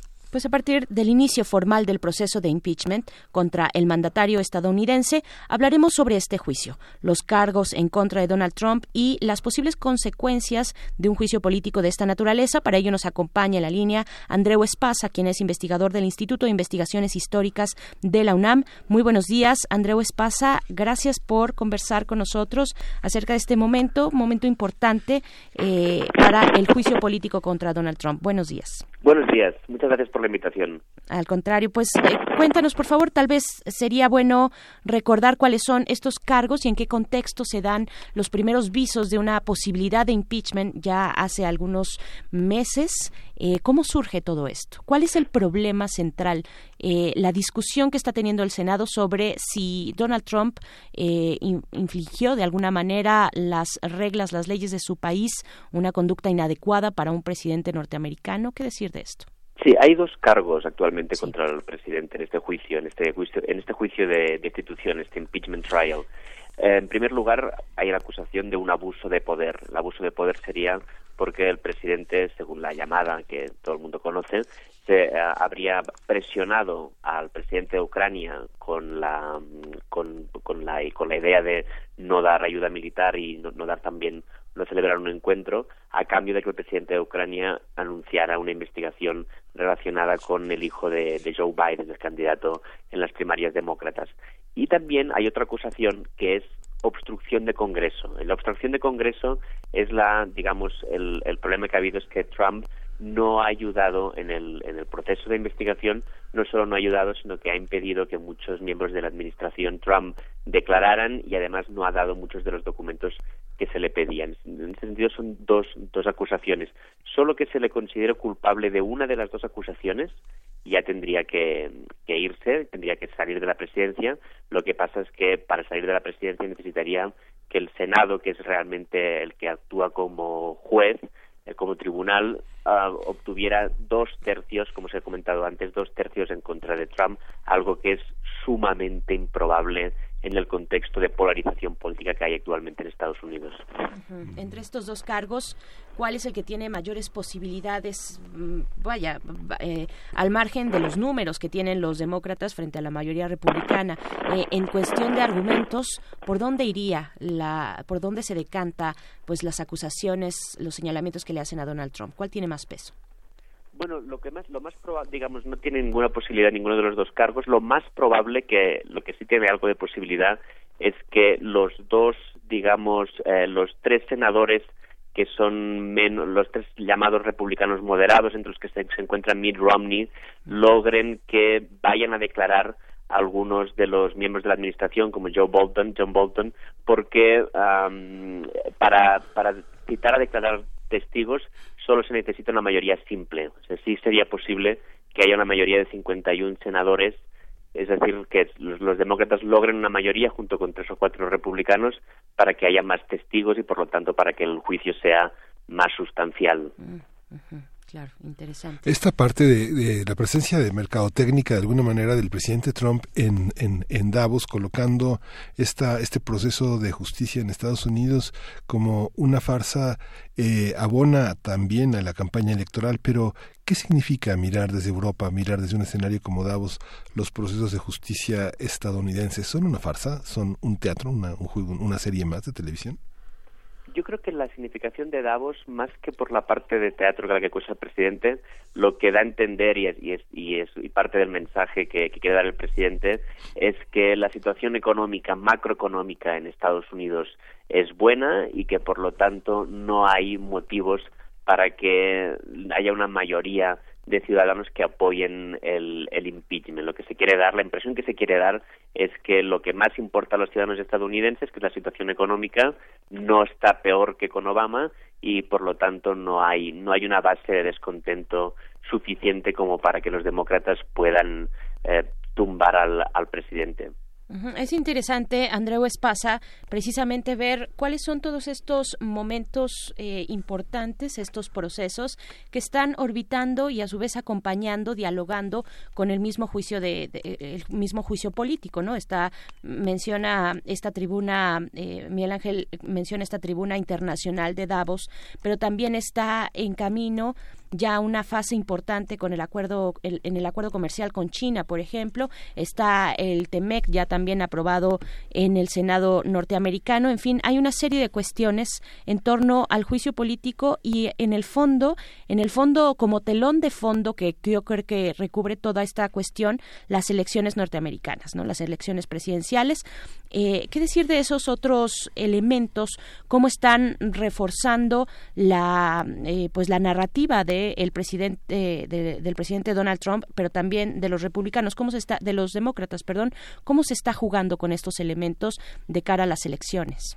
Es muy interesante las implicaciones que puede tener para las elecciones. En ese sentido hay que decir que mm, hay un debate sobre si a quién beneficia. Seguramente no beneficia a los demócratas porque no hay mucho interés en, el- en la población. De hecho, hay como hay una digamos una diferencia entre el interés que despierta en los medios de comunicación y es inevitable que lo despierte por lo por lo espectacular que es que el- que haya la posibilidad de destituir al presidente desde la desde el legislativo pero al mismo tiempo desde la población no se ve como algo muy importante y por lo tanto puede desgastar incluso a los demócratas porque se les puede considerar como mal, malos perdedores, de que quieren ganar en el Congreso lo que no ganaron en las urnas, aunque es una interpretación cuestionable porque de hecho Hillary Clinton ganó con más de tres millones de votos al, de voto popular a, a Trump. Sin embargo, también hay una, una comparación interesante con el anterior casi, digamos, uno de los que no se llegó a producir, pero que casi se produce, que fue el, el- el juicio de impeachment a Nixon, y es que de alguna forma una de las líneas rojas para el propio establishment de lo que puede hacer un presidente es boicotear a un candidato de la oposición. Pero tiene algo también para mucha parte de la población, algo de batallas de élites, porque en el mismo periodo en el que a Nixon se le acusaba de estar boicoteando a los demócratas, el FBI estaba destrozando las organizaciones de afroamericanos y las organizaciones pacifistas y no se consideraba tan grave porque no era algo de reglas entre élites. Entre la opinión pública, eh, eh, Andreu, ¿tú crees que las acusaciones que pesan sobre, sobre Trump tienen un peso para detener su campaña? ¿Le importa al grueso de la sociedad norteamericana las acusaciones que se lanzan sobre él? ¿Son impedimentos para gobernar? ¿O están lado de...? Actualmente, digamos, actualmente tienen poco peso porque además hay algo, hay un otro contexto importante para comparar con hace unas décadas, que es el contexto de polarización política. La polarización poli- hace unos años, por ejemplo, con el propio Nixon, Nixon era presidente republicano, pero tenía mayoría demócrata en las cámaras y era no solo por algo, digamos, de tempos de elección, sino porque muchos ciudadanos pensaban que su senador, senador podía ser demócrata y su presidente republicano y no les provocaba mucho conflicto. Y actualmente el Partido Republicano y el Partido Demócrata, que siguen teniendo en muchos aspectos muchos consensos económicos importantes, pero a nivel de identificación política hay una polarización tan fuerte que no se considera tan grave que un presidente intente hacer alguna pequeña trampa para te- tener una mejor posición ante, ante el rival, con lo que no crea el escándalo que crea en el propio Congreso. Claro, en estos otros momentos de la historia norteamericana, que son, mm, podríamos decir, tal vez espejos de lo que estamos viendo, espejos en un, en un sentido, es el mismo eh, juicio político con sus reglas, con el Senado erigido como eh, tribunal. Eh, también está el caso de Bill Clinton. ¿Cuál- ¿cuáles son los elementos que sí tuvieron aquellos eh, otros dos casos, Nixon y Bill Clinton, eh, sobre todo que permean en la sociedad, que la sociedad norteamericana sí se engancha, sí tiene una, sí se siente interpelada por las acusaciones hacia un presidente, que en este caso al parecer no tiene, no tiene ese elemento y pareciera que es algo que le importa solamente a Washington, lo cual puede ser incluso hasta chocante, ¿no? Algo que sucede solamente allá, en el Círculo Rojo tal vez, en la capital, eh, en, en, en Washington, en la capital de los poderes de, de la Unión. ¿Qué, ¿Qué decir de esto? ¿Qué otros elementos existían que no, que no tiene este caso? Es, es sorprendente en el caso del en el caso de Mónica Lewinsky de hace 20 años, de hace poco más de 20 años, es sorprendente realmente cómo ha cambiado la percepción tanto de demócratas como republicanos. Los demócratas actualmente verían un caso parecido como un caso de abuso de poder, más que un caso de escándalo moralista, lo verían como un caso de abuso de poder y lo verían en el marco del movimiento Me Too. Y los republicanos, al mismo tiempo, también han cambiado en el sentido de que, por lo mismo que parecían muy moralistas en los 90, actualmente son conscientes de que su propio presidente tiene muchos casos parecidos y mucho más graves que los de Clinton en relación al trato a las mujeres y no lo ven grave. Y es interesante cómo ha evolucionado el tema tanto para los demócratas como para los republicanos, sobre todo en el contexto del gran cambio de percepción en los temas de género. ¿Tú ves este, esta, en este juicio que se perfile Donald Trump como ganador de la, de, de la elección para presidente, de la reelección? Bueno, eso sería, digamos, otro debate sobre cómo van a ir las, digamos, yo creo que es muy probable que Trump salga beneficiado en relación a las elecciones eh, de noviembre en el caso del impeachment, pero al mismo tiempo hay que ver la, la gran duda sobre las elecciones es actualmente quién va a ser el candidato demócrata y ahí sí creo que si los si los demócratas logran o, o se deciden por un candidato capaz de movilizar a su propia base tienen muchas posibilidades de lograr un voto parecido al que lograron en las elecciones al Congreso, a la Cámara de Representantes reciente, y por lo tanto tienen posibilidades reales fuertes de ganar las elecciones. Y ahora que, que, que mencionas, Andreu Espasa, eh, doctor, los, este, este proceso al interior en los, con los demócratas, este proceso de elección eh, interna, eh, relacionado con el juicio político, ¿cuáles son las fechas? Porque ya tenemos a la puerta esta elección entre los demócratas y tenemos también corriendo este juicio político. ¿Cuáles son las fechas que políticamente pueden ser utilizadas por los republicanos? Digo, ya eh, algunos dicen, bueno, esto es un, un proceso fast track, un proceso que se va rápido, que podría tal vez tener alguna resolución hacia la próxima semana, pero qué decir también de cara a tal vez como en una cuestión de tres bandas, afectar a la elección de los demócratas.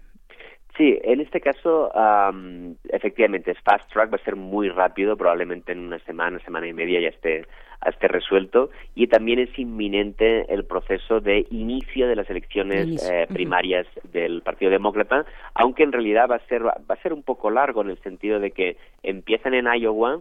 Iowa es un pequeño estado rural que en principio no debería tener mucha importancia. Por tradición en Estados Unidos empiezan estas elecciones en Iowa que luego marcan mucho el camino. También se ha planteado hasta qué punto es razonable o democrático que Iowa tenga esta gran influencia en el proceso posterior. Pero lo que sí está claro es que luego vienen las de New Hampshire y Nevada. Lo que sí está claro es que de los múltiples candidatos que hay en el Partido Demócrata, probablemente en cuestión de un mes estaremos hablando solo ya de tres, máximo cuatro candidatos. Tres, mm, cuatro candidatos que, que son, bueno, ¿quiénes? Sabemos, sabemos, este, pero si alguien por ahí está perdido en estas cuestiones, ¿quiénes son? ¿Quiénes son? Después de este debate, la verdad, además mm, mm, aburrido eh, que tuvieron la semana pasada los demócratas, ¿quiénes son esas figuras que se están perfilando? Bueno, digamos, hay dos figuras de, dentro del propio Partido Demócrata. Para simplificar, podríamos decir que hay dos figuras a la derecha del Partido Demócrata, que son el ex vicepresidente Joe Biden, Biden y el joven Mayor Pete, que es eh, alcalde de un pueblo de, de Indiana. Y a la izquierda tenemos Bernie Sanders, que es un demócrata socialista, que está subiendo en las encuestas, sorprendentemente, en un país como Estados Unidos, la tradición socialista ahora está viviendo un revival, un- una revitalización muy, muy fuerte. Y también tenemos, no tan a la izquierda, pero también dentro del campo progresista, a Elizabeth Warren, que también tiene posibilidades de pasar a esta segunda fase en la que queden tres, cuatro candidatos máximo. ¿Puede haber un revés para Biden con el juicio político? Probablemente no le afecte mucho, más bien el problema de Biden es que, cuan- digamos, en la medida en que participan los debates y se ve su, digamos que, no tanto por la edad, porque, eh, digamos, el propio Sanders es, es también muy mayor y está muy lúcido y muy ágil y habla muy, muy bien, eh, Biden, digamos, le pesa la, la edad y no tiene no tiene una capacidad de articular un discurso que parezca lo suficientemente ágil y, sobre todo lo suficientemente eh, despierto como para animar a sus propias bases en una situación tan difícil como es ganar a Donald Trump en el contexto económico actual. Oye, Andrew, esta, esta idea de inventarse una guerra hace posible que un presidente en guerra se quede, se quede este, liberado del juicio político para dar pie a una emergencia nacional como la que parecía anunciarse con Irán-Irak.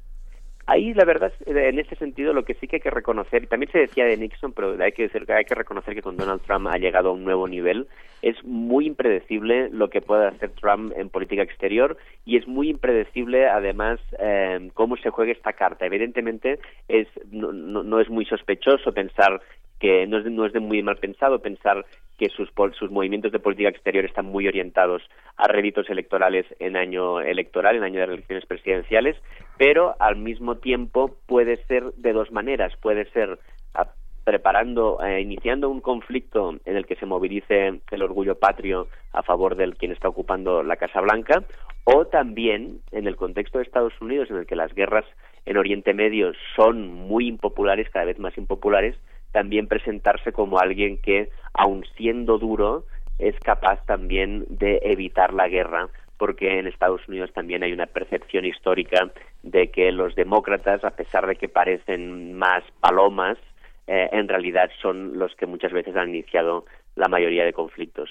Así es, pues, doctor Andreu, un último comentario, eh, tal vez orientado hacia los movimientos que puedan tener los demócratas eh, para, ¿qué?, alargar un poco este juicio, para meter tal vez otros elementos, para gestionarlos. Eh, ¿Qué podemos esperar para las siguientes semanas en, en torno a este juicio político? Lo que está en el aire no es el resultado del juicio, sino lo que está en el aire y puede ser interesante y se va a resolver esta semana. Hoy han tenido un contratiempo, pero todavía están a- a- todavía se puede dar otra otra mayoría para que se resuelva de forma distinta. Es quién va a declarar y qué va a declarar los que vayan a declarar. Si se consigue, si consiguen atraer a algunos republicanos moderados, podríamos ver esta semana y la próxima semana a, a, digamos a miembros claves de la administración, especialmente John Bolton, que ya dijo que John Bolton llegó a decir que el, juiz- el- que la petición de, de Trump al presidente de Ucrania se parecía a un trato de capos de droga. Entonces, si Bolton va a declarar y se le sacan declaraciones de este tipo, podríamos ver, digamos, expuesto al presidente a un cierto nivel de desgaste. Una lógica de el enemigo de mi enemigo, pues puede convertirse en mi amigo, ¿no? Efectivamente. Ahí está. Pues bien, eh, doctor Andreu Espaz, investigador del Instituto de Investigaciones Históricas de esta universidad, muchas gracias y pues bueno, estamos ahí pendientes de lo que ocurra en el Senado norteamericano con este juicio político a Donald Trump. Muchísimas gracias, buen día. Muchísimas gracias a ustedes por la invitación. Gracias. Vamos a escuchar lo siguiente, un estreno musical para esta mañana de miércoles. Es de la banda norteamericana eh, de Pearl Jam, es de Pearl Jam. Eh, ¿Qué es lo que vamos a escuchar? La canción, la canción que vamos a escuchar en unos momentos más se las vamos a decir. Dance of Clairvoyance es lo que vamos a escuchar de Pearl Jam para, pues bueno, yo, yo no lo he escuchado y hace mucho no escucho algo de Pearl Jam, así es que bueno, esperamos lo disfruten. Vamos a escucharlo y volvemos, volvemos aquí a Primer Movimiento.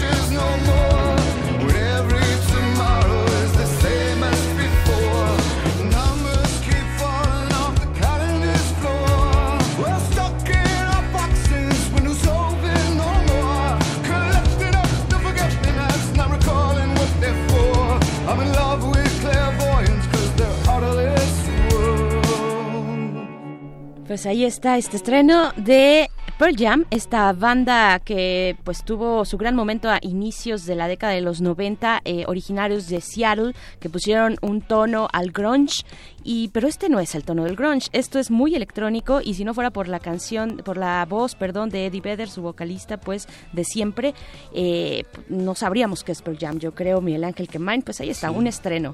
Qué, qué- qué- qué- qué interesante comentario, Berenice. Pues sí, eh, yo conozco poco a Pearl Jam, pero realmente lo que conozco me gusta mucho. Sí, sí, tiene, tiene grandes... Marcó una época también, pero se quedó en esa época, creo, el grunge, en fin, es otro tema, pero ahora llega renovado. A, a mí me sorprende este, pues ya este aire muy electrónico que tiene eh, Pearl Jam. Hay que poner atención a lo que ocurre en torno a la música electrónica, la verdad. Eh, bien, pues ahí está esta recomendación. ¿A ustedes qué les parece? Ahí están nuestras redes sociales y también está nuestro buzón de voz para hacer nuestro Sócrates Café. Sí, hay que iniciar, la, idea es cómo iniciar una conversación, cómo, cómo entrar en materia, cómo iniciar una discusión, cómo alejarse de este espíritu tan eh, arrogante de tener siempre la razón y bueno, vale la pena, vale la pena este, trabajar en ese sentido. Hay una, eh, hay un radiopodcast.unam.mx, el teléfono en cabina es 55 36 43 39 y el buzón de voz 55 56 23 32 81. 55 56 23 32 81. Así es, pues bueno, ahí nos pueden dejar sus eh, preguntas sobre cómo, cómo eh, iniciar una conversación. Y con esto nos vamos, nos despedimos, nos, nos vamos de esta hora, nos despedimos de la radio Nicolaita. Seguimos aquí en el 96.1, vamos al corte de la hora y volvemos.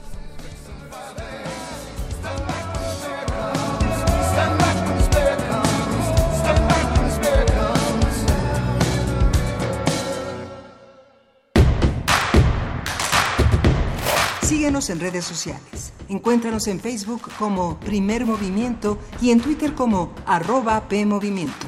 Hagamos comunidad.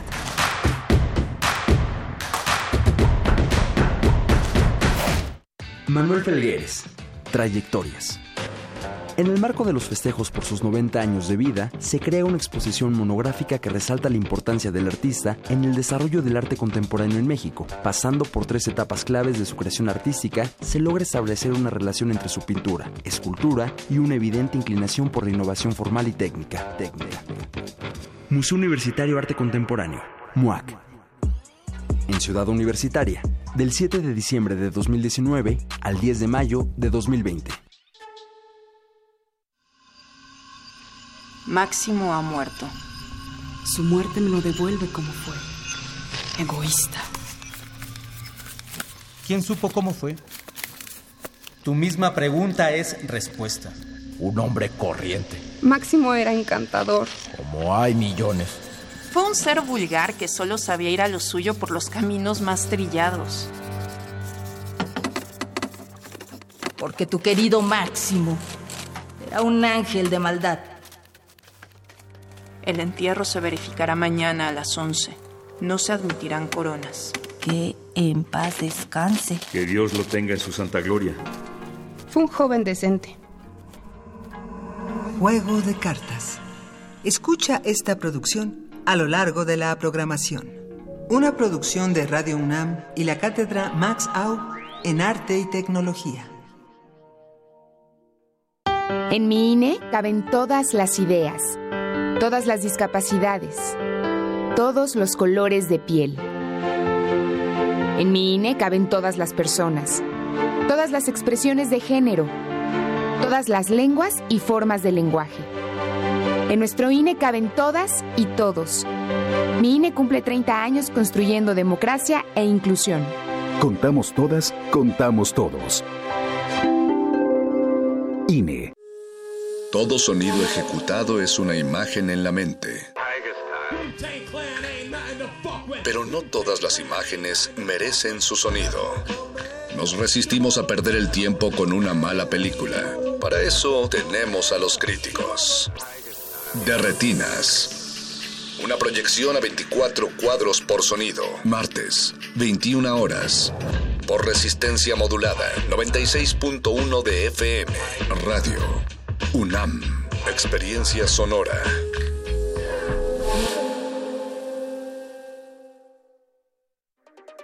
Casa del Lago UNAM abre inscripciones para el primer trimestre 2020 de cursos y talleres.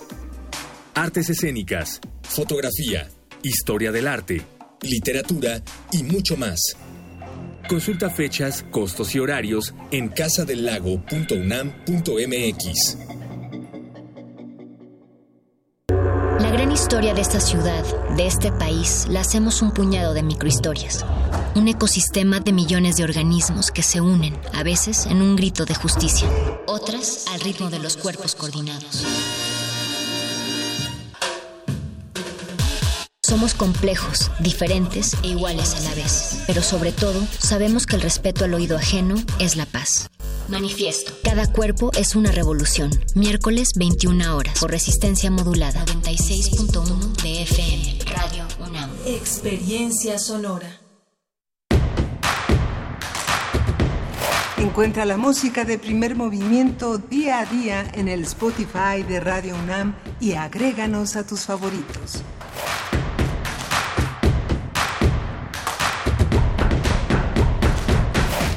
Son las 9 de la mañana con 5 minutos, la hora a la que regresamos aquí a Primer Movimiento para iniciar nuestra tercera hora de transmisión de este miércoles 22 de enero. Eh, buenos días, Miguel Ángel Quemain. Hola, Bernice Camacho, buenos días, buenos días a todos nuestros radioescuchas. Pues a lo largo del programa han sido varios de los temas que se han encadenado de una manera eh, muy, muy importante a lo largo de la semana. De la semana pasada tuvimos el tema justamente de este juicio político a Donald Trump en la voz de, de Andreu Espasa, un investigador que nos ha acompañado a tratar de entender toda la dinámica política de los Estados Unidos y sobre todo en este marco electoral eh, hemos tenido investigadores de enorme importancia en el análisis del el TEMEC, que ha sido una de las, uno de los aspectos también clave para entender nuestra dinámica comercial, política y cultural, que bueno, son aspectos que que están en, el, en, en, la letra de este tratado y que nos posicionan pues como país en, un orden internacional que es muy importante no perder de vista, Berenice. Cierto, eh, también aquí en nuestras redes sociales, por ejemplo, Friends52 nos dice sobre este tema, dice, ¿qué, ¿qué es lo que realmente está detrás del juicio político? El inicio del impeachment parece coincidir con la intención de Trump de nominar a Judy Shelton a la Reserva Federal. Judy, leal a Trump y férrea defensora de volver al patrón oro, no es del agrado del Deep State y los financieristas. Pues ahí está este comentario de Fren 52. Te mandamos saludos, Efren. También está por acá, bueno, quienes hacen comunidad eh, de manera muy cotidiana a través de redes sociales. Le mandamos un saludo a Miguel Ángel Gemirán. Eh, también eh, Refrancito nos dice bueno, de entrada que le gustó mucho, que siempre es un placer escuchar a Pavel Granados en las fonografías de, de bolsillo de todos los miércoles y esta super charla que tuvimos eh, sobre Fellini, los 100 años de Federico Fellini, esta conversación con Guadalupe Ferrer, que, que sí, que nos dejó, esto fue en nuestra primera hora, eh, que, que, iniciamos de esta manera, yo creo que muy agradable recordar, eh, volver a estos referentes, pues bueno, eso es lo que tuvimos muy al inicio del programa, pero también después Refrancito nos dice con esta canción, este estreno que eh, les dimos aquí a conocer. Yo, no había escuchado esta canción de Pearl Jam. Eh, dice refrancito, ciertamente a media rola se escuchan dos, tres acordes muy Pearl Jam, pero en general es muy electrónica, pero suena bien. Le gusta refrancito. Dice, me recuerda al cambio de Nine Inch Nails. Justo refrancito es lo que estaba yo pensando en el corte. Estaba pensando en Nine Inch Nails mientras escuchaba esta canción. Pues bueno, ahí está. ¿A ustedes qué les pareció? Les gusta, no les gusta, eh, todas estas bandas de la década de los 90 que todavía alcanzaron algo del nuevo siglo, eh, los años 2000, los primeros años del, del 2000, pues bueno, que, que se reconfiguran, se reinterpretan, tienen una identidad eh, pues que busca acomodarse en un nuevo momento, en un nuevo momento donde pues las redes sociodigitales hacen que se comparta la música de manera distinta, pero también privilegian el circuito de la música electrónica. Eh, porque pues es una manera natural de hacerla a través del ordenador, pues bueno, y hay cosas muy interesantes. En cuanto a música electrónica, no todo es desdeñable, pero eh, pues bueno, mucho mucha agua ha corrido desde Kraftwerk a, eh, en la década de los 70 hasta el momento del día de hoy con el tema de la música electrónica, creo yo. Pues bueno, ahí las cuestiones musicales esta Sí. mañana. Y bueno, les recordamos también mm, eh, en nuestras redes sociales está Cuatro Ciénegas, esta, esta posibilidad de que contribuyamos. Mañana es el límite, mañana es la fecha límite del 23 de enero para poder aportar en este esfuerzo que se hace por mantener este espacio de investigación y este espacio que no es solamente de México, que es de la humanidad y que nuestros investigadores han luchado de manera férrea porque están aquí en México para conservarlo. Están en las redes sociales, puede aportar nuestra, este, puede aportar eh, lo que sea su voluntad para que este espacio no, no perezca. Así es, hagamos comunidad y lleguemos a la meta que ya está cerca de cerrar este esfuerzo de donadora, bueno, que hace la doctora Valeria Sousa a través de la plataforma donadora.org. La fecha límite es el 23 de enero, el día de mañana. Pero hoy y todavía mañana pueden hacer su depósito y juntos, pues sí, eso salvará cuatro ciénegas. Eh, también pueden depositar, también pueden hacer un depósito si no tienen acceso o, no tienen eh, pues la facilidad de llegar a esta página de donadora.org. Está una cuenta bancaria en el Banco Santander, que voy a leer a continuación. El número de cuenta es 60 50 78 53 347 a nombre de Valeria Francisca Eugenia Sousa Saldívar, Sousa con S y después Z, Saldívar con S y V. La referencia es donadora 4 Ciénegas, 4 con número. Eh, y pues bueno, así de esta manera ustedes pueden también hacer comuni- comunidad con este esfuerzo de la universidad, este esfuerzo de, de, de Valeria, de la doctora Valeria Sousa, a través de sus proyectos de investigación que llevan más de dos décadas en Cuatro Ciénegas, Coahuila, y que ha tenido un impacto muy importante en la comunidad, sobre todo en los jóvenes de Cuatro Ciénegas. Eh, en el caso específico de un bachillerato, pues que en el que el equipo de la doctora Sousa pues ha estado muy cercano y que son eh, jóvenes que tenemos que seguirles la pista porque algo importante está pasando ahí al interior de esas aulas con la cercanía del equipo de la doctora Valeria Sousa y con ella misma y con esta conciencia de salvar un espacio tan importante como Cuatro Ciénegas. Así es que bueno, ahí está la referencia y si no hay otra cosa antes vamos con la poesía. Vamos a la poesía. Primer movimiento. Hacemos comunidad. Es hora de Poesía Necesaria. Bien, y para esta mañana voy a leer poesía de la escritora tijuanense Ruth Vargas Leiva. Ella es doctora en educación por la Universidad de Aguascalientes y es profesora investigadora del Instituto Tecnológico de Tijuana. Eh, fue miembro fundador del taller de poesía Voz de Amerindia de la Universidad Autónoma de Baja California y, bueno, su poesía forma parte de distintas antologías, entre ellas la de Siete Poetas Jóvenes de Tijuana, eh, publicada en 1974, y de la cual se desprende este poema que vamos a dar lectura, que voy a dar lectura a continuación. El poema se titula Mar. Así se titula este poema de Ruth Vargas Leiva y lo vamos a acompañar con música de El Columpio Asesino, que es una banda de punk rock con también elementos electrónicos a veces muy oscuros. Esta banda fue formada en 1999 y es originaria de Pamplona. Lo que vamos a escuchar del Columpio Asesino se titula A la espalda del mar y esto es el poema de Ruth Vargas Leiva que se titula Mar. En este mar me sumerjo. Lavo mi herida, evoco la memoria primigenia, penetro a su abismo. Un castillo de arena me aguarda y se derrumba a mi paso. Medusas iluminan mi ruta de sal, de piedras pulidas por el peso del agua, de estrellas sin noche. En este mar bebo, un agua que endurece la lengua, que pronuncia el silencio, que convierte la luz en un océano contenido en la boca. de este mar emerjo, adherida a la roca, con la huella de abismos y la sombra de naufrago.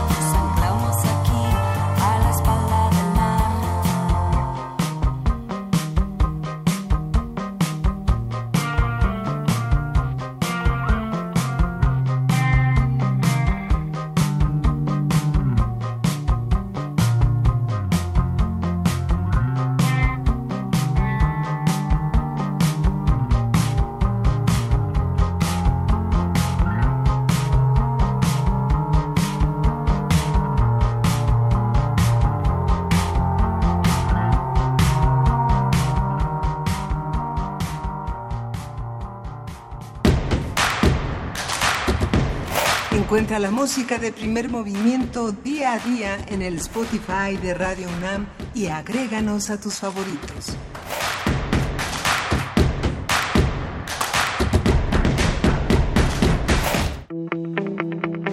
La mesa del día. La semana pasada, una caravana de migrantes partió de Honduras y el fin de semana sus integrantes, alrededor de 4.000, llegaron a la frontera de Guatemala con México en dos puntos, en Tabasco y Chiapas. En esos lugares, los migrantes fueron frenados por retenes de contención conformados por elementos de la Guardia Nacional, quienes lanzaron gases lacrimógenos y realizaron algunas detenciones. La situación se complicó el lunes pasado cuando cientos de migrantes cruzaron el río Suchiate hacia México y se enfrentaron con elementos de la Guardia Nacional.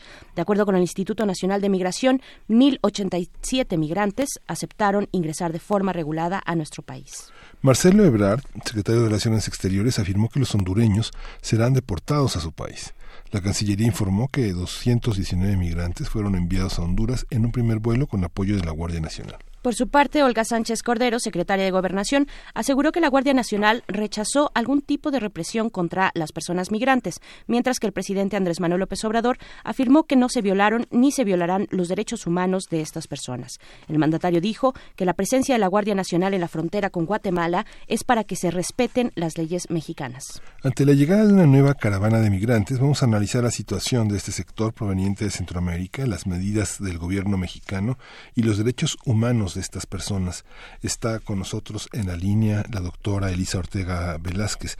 Ella es investigadora titular y coordina la línea de investigación institucional Derechos, Migraciones y Movilidades y del Diplomado en Migración y Derechos Humanos del Instituto de Investigaciones Jurídicas de la UNAM. Bienvenida, Elisa, gracias por estar con nosotros. Otra caravana más. Hola, muy buenos días. Sí, Muy pues tenemos esta nueva caravana que eh, llegó el sábado, 18 de enero, y que ya había sido este, anunciada, ¿no? A través de diversas redes sociales. Ya se sabía de alguna manera que venía esta, esta nueva caravana. Así es. Y bueno, dice el presidente Andrés Manuel López Obrador que la presencia de la Guardia Nacional solo es para que se respeten las leyes mexicanas. Y entonces la pregunta es, ¿cómo viola la migración nuestras leyes? ¿Qué es lo que, cuál es el, el balance que tenemos que hacer ahí? pues creo que tenemos un balance bastante negativo. Desde mi perspectiva, eh, como sabemos, la Guardia Nacional empezó a tomar presencia eh, como forma de contención de la migración irregular desde el año pasado, específicamente desde mayo. Eh, podemos identificar dos momentos en el actuar del gobierno federal. El primero fue esta respuesta humanitaria que se dio cuando el presidente toma el poder en diciembre de 2018 y ante eh, esta primera caravana eh, de grandes cantidades, perdón, de octubre de 2018, ¿no? Incluso tenemos que hace un año, en enero de, de 2019, se otorgaron cerca de 13 mil visas de carácter humanitario. Entonces teníamos esta primera respuesta de corte humanitario. Sin embargo, conforme eh, van avanzando los meses del primer trimestre, vemos que eh, los mecanismos de detención y deportación aumentan. Las cifras aumentan y esto lo podemos ver en eh, los sitios oficiales de la Secretaría de Gobernación. Eh, vemos que eh, la respuesta ya no es tan humanitaria.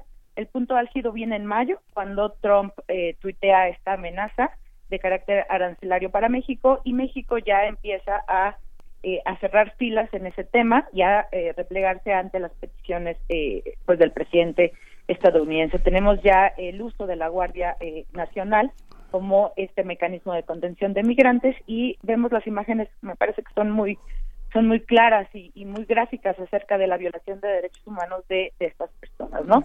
Vemos cómo avientan gases este, a estas personas. Esta creo que nunca podría aceptarse como una forma eh, viable de tratar a migrantes irregulares que vienen, a personas solicitantes de asilo que vienen huyendo de una situación de violencia generalizada, especialmente en Honduras. Sí, las fotos son una manipulación a veces de cómo es la situación real, pero han sido muy fuertes las imágenes eh, de, la Guardia Nacional correteando a, jóvenes que evidentemente son desproporcionadas, de una manera desproporcionada, muy inferiores físicamente a la gente preparada, eh, entrenada de la Guardia Nacional. Y las fotos que vimos en primera plana de casi todos los periódicos el día de ayer, que es eh, un, un Guardia Nacional sobre uno de los migrantes, este, conteniéndolo, pero es, eh, la imagen es aplastante. ¿Cómo está esta, cómo está esta visión? ¿Qué, ¿Qué generará en la opinión pública? ¿Quiénes somos frente al resto de los mexicanos que, que, no comparten estas imágenes de tanta violencia, que son migrantes en potencia, que todo el mundo está a punto de irse a otra parte a mejorar su vida, ¿no? Claro, y yo creo que eh, este este discurso me parece racista y xenófobo que también vemos en redes sociales está alentado también por nuestros propios gobernantes. Ayer vemos un discurso eh, por parte de eh, los dos funcionarios encargados eh, principalmente de manejar la política migratoria, el canciller y la secretaria de gobernación, señalando por un lado que México es el país más generoso eh, del mundo, casi lo casi lo dijo el canciller, no por todas las alternativas que da a la migración irregular, no que México es básicamente un paraíso para para los migrantes irregulares.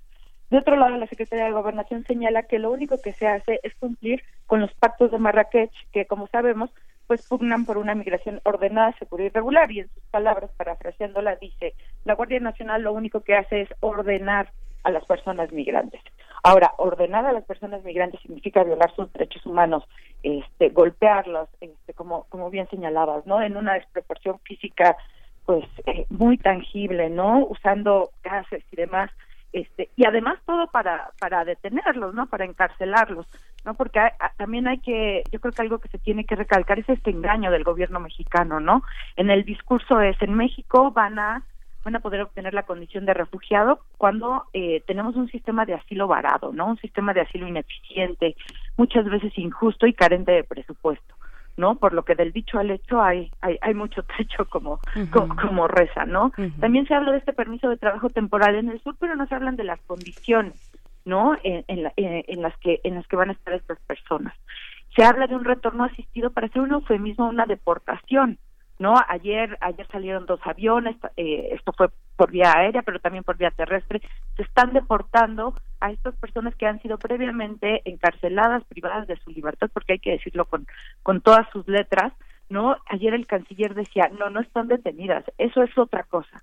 Caray, si, si no están detenidas eh, personas que están privadas de su libertad, yo no sé qué es. Incluso la CNDH anteriormente ya ha aceptado que esto es, eh, que es un uso de eufemismos. Por supuesto que es una es una privación de la libertad. Entonces, la, la respuesta del gobierno mexicano, lejos de, fortalecer, por ejemplo, a la Comisión Mexicana de Ayuda al Refugiado o implementar medidas alternativas a la detención, que es eh, la piedra angular del sistema migratorio mexicano, lo que ha hecho es fortalecer la militarización a través del uso de la Guardia Nacional, ¿no? Para contener a estas personas e incluso habilitó una nueva estación migratoria que es hace tiene facilidades carcelarias en, en, el sur del país, ¿no? Eh, eh, llamada La Mosca, ¿no? Entonces, eh, vemos muy claro cuál es la, la respuesta en los hechos del gobierno mexicano y el discurso es de verdad es esquizofrénico, ¿no? Nos dicen que México es un país de, de asilo, de, de dar la bienvenida a estas personas cuando vemos, eh, pues la realidad es, es otra, ¿no? Entonces esto polariza, ¿no? Por un lado vemos que las personas que son eh, eh, las políticas del gobierno, pues dicen, no, bueno, es que vienen a invadirnos, ¿no? Todo esto levanta eh, y exacerba estos sentimientos xenófobos. Sin embargo, yo creo que la respuesta sería muy distinta si vemos que hacen esto a población mexicana en Estados Unidos, ¿no? Por supuesto. Y bueno, ver la, la eh, Elisa Ortega, ver la presencia de la Guardia Nacional ahí, pues nos brinca a muchos, nos brinca a muchos y eso me lleva a preguntarte, pues cuál es, cuál es la forma de, según, según dicen las autoridades, pues están ahí para ordenar el ingreso. ¿Cómo tendría que ser este ordenamiento según los pactos que ya mencionas, el pacto de Marrakech, los distintos eh, ordenamientos internacionales en, en cuestión de personas migrantes? ¿Cómo tendría que ser? Porque también hay una cuestión eh, importante e insoslayable que es la, por ejemplo, la salud, las condiciones de salud en la que vienen vienen estas personas, eh, los esquemas de vacunación, si si si hay personas dentro de la caravana que eh, personas que están en periodo de gestación, ¿no? Por ejemplo, no sé, todas estas cuestiones que se tendrían que pa- para, llevar un conteo, por ejemplo, de, de las personas, de los niños y niñas y adolescentes que viajan, ya sea acompañados o no acompañados, y, saber cuáles son las condiciones eh, de estas personas que entran a un territorio como el mexicano, que tiene pues adversidades en el camino muy importantes que conocemos y que tiene niveles de violencia como los que ya sabemos, ¿no? Claro, este, pues me parece que el actuar nunca debería de ser eh, como el que hemos visto, ¿no? Eh, lo vimos ayer, lo hemos visto estos días y también lo vimos el año pasado, ¿no? Lanzan gases, despliegan escudos, golpean, ¿no? A los migrantes, los cazan en operativos muy similares a los que a los que hace la Border Patrol en Estados Unidos. Eh, en realidad eh, no es nuevo que México sea un muro de contención para la migración centroamericana. México lleva haciendo estas labores desde hace más de 30 años. Eso eso también hay que recordarlo. Sin embargo, el uso de la bueno de, de, de- de personal como como la Guardia Nacional sí es algo nuevo, no también el uso de esta de esta violencia tan eh, pues, tan visible, tan flagrante. No es que antes no se cometieran violaciones de derechos humanos a estas personas, por supuesto que sí, pero ahora se hace también, eh, parece que eh, blindando esta actuación a través de, estos discursos de- del gobierno, ¿no? De colocarse como eh, garante de derechos humanos, como eh, decía ayer la secretaria de Gobernación, bueno, México fue de los principales impulsores de los pactos de Marrakech. Bueno, sí, pero también hay que recordar que por un lado esos pactos eh, tienen doble estilo, ¿no? Por un lado, al menos el, el pacto de refugiados lo que hace es desviar los flujos de refugiados a países del tercer mundo, ¿no? Eh, para, eh, entre comillas, aliviar la presión sobre los países ricos, ¿no? Entonces también no es que los pactos de Marrakech sean la panacea y por otro lado solamente son eh, son normas de derecho suave, no son eh, pactos que generen obligaciones vinculantes y de nueva cuenta quedan a nivel discursivo. ¿no? Entonces, este, pues es muy fácil eh, decir eh, que, eh, que el, que el uso de la Guardia Nacional es para eh, garantizar lo, eh, eh, lo que México se comprometió de, de una migración segura, ordenada y regular, ¿no? Sí. Ayer decía, regular es que respeten la ley. Entonces- eh, sí, perdón, Sí. perdón. No, perdón, perdón. Continúe, doctora. Ah, sí, te digo. Entonces, este, pero lo, lo que vemos es, pues, es, es un despliegue de violencia, eh, vemos detenciones, vemos cómo encarcelan a, a estas personas y cómo se les engaña, ¿no? Se les engaña diciendo, bueno, aquí vas a obtener trabajo, puedes obtener la, la condición de refugiado e incluso ayer eh, señalaban los funcionarios que México eh, financia 20 mil empleos en Centroamérica, eh, pero lo que no se dice es que estos empleos eh, las personas pueden ganar menos del salario mínimo que hay en esas regiones, ¿no? Entonces básicamente es regrésate y gana menos de lo que podrías ganar eh, queda, habiéndote quedado aquí, ¿no?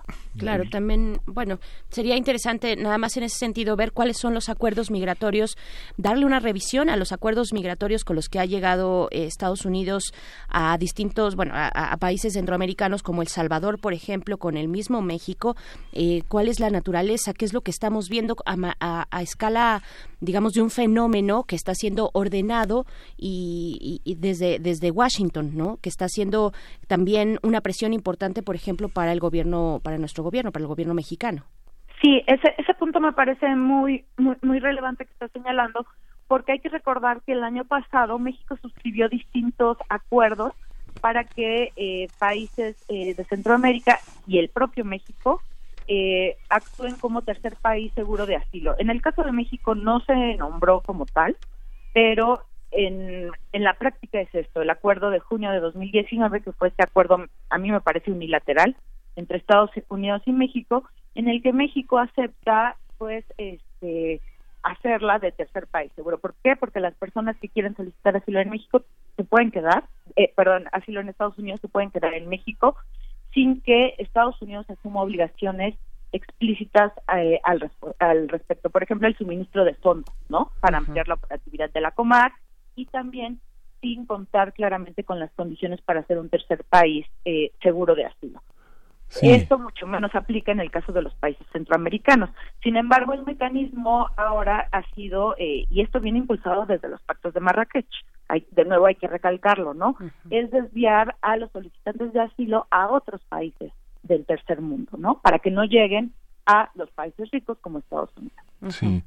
Usted y otros investigadores mexicanos han mostrado que la migración es mucho más que cruzar unas fronteras delimitadas geográficamente de un país a otro. La migración son indígenas eh, que, que transitan por estudios académicos, posibilidades laborales de capacitación, que modifican sus propias comunidades.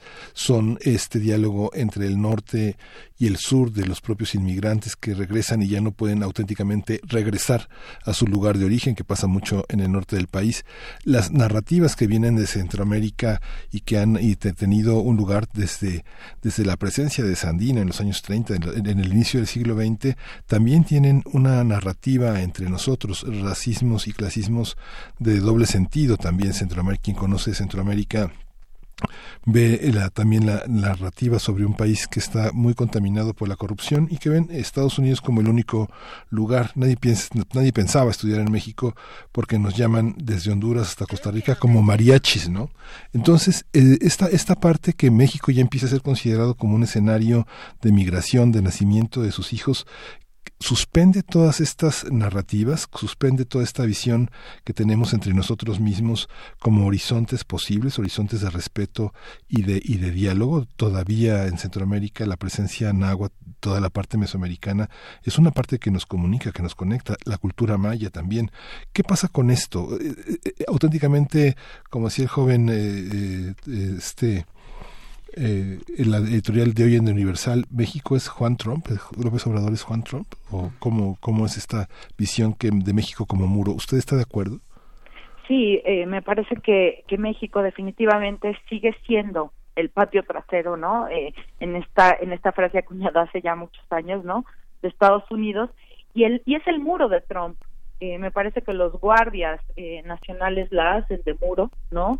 Son son son son este muro de físico de, de personas que que repliega, ¿no? A, a, a estos migrantes indeseados, estos migrantes pobres, estos migrantes que no son blancos, y que amenazan eh, esta supremacía blanca, ¿no? Eh, tan tan rancia y tan nociva que, que, que se propaga cada vez más en, en, en el vecino país del norte.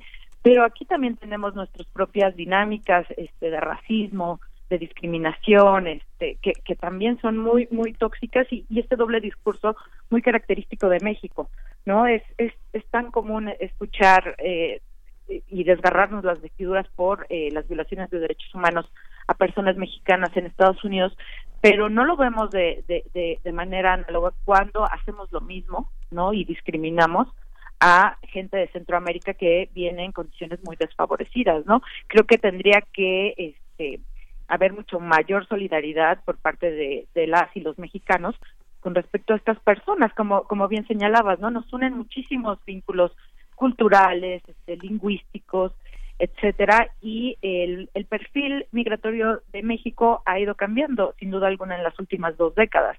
Anteriormente podíamos pensar que solamente era un país de tránsito, de, de origen de migrantes, pero cada vez más empieza a ser visto como un país de, eh, de destino de migrantes y también de retorno, ¿no? De, de, de migrantes. Entonces, esta configuración eh, de, nueva del, del país, eh, de, esta eh, configuración migratoria del país, pues tiene muchos retos, ¿no?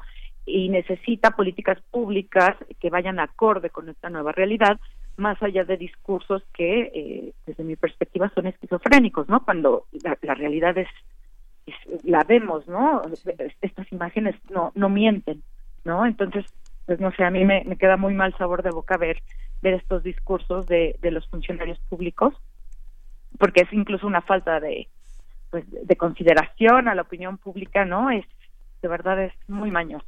Claro, doctora eh, Elisa Ortega, también una cuestión dentro de todos estos perfiles que eh, menciona usted y menciona Miguel Ángel también, Miguel Ángel Quemain, está el de uno de particular vulnerabilidad que son los niños, niñas y adolescentes que están viajando no acompañados, ¿no?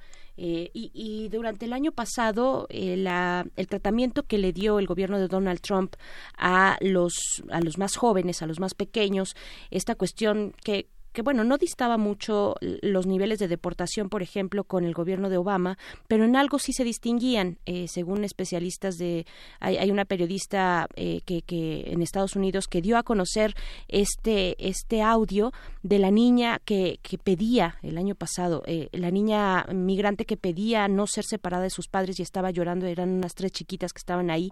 Bueno, eh, la, ella decía, bueno, la diferencia con eh, el gobierno de Obama es que los dos eh, deportaban grandes cantidades de personas, pero no separaba Obama a las familias como sí lo hace Donald Trump. La cuestión de la separación de familias. ¿Qué está haciendo México? ¿Cómo estamos viendo esta cuestión de los más pequeños, de los niños, niñas y adolescentes en este contexto más, más reciente, no?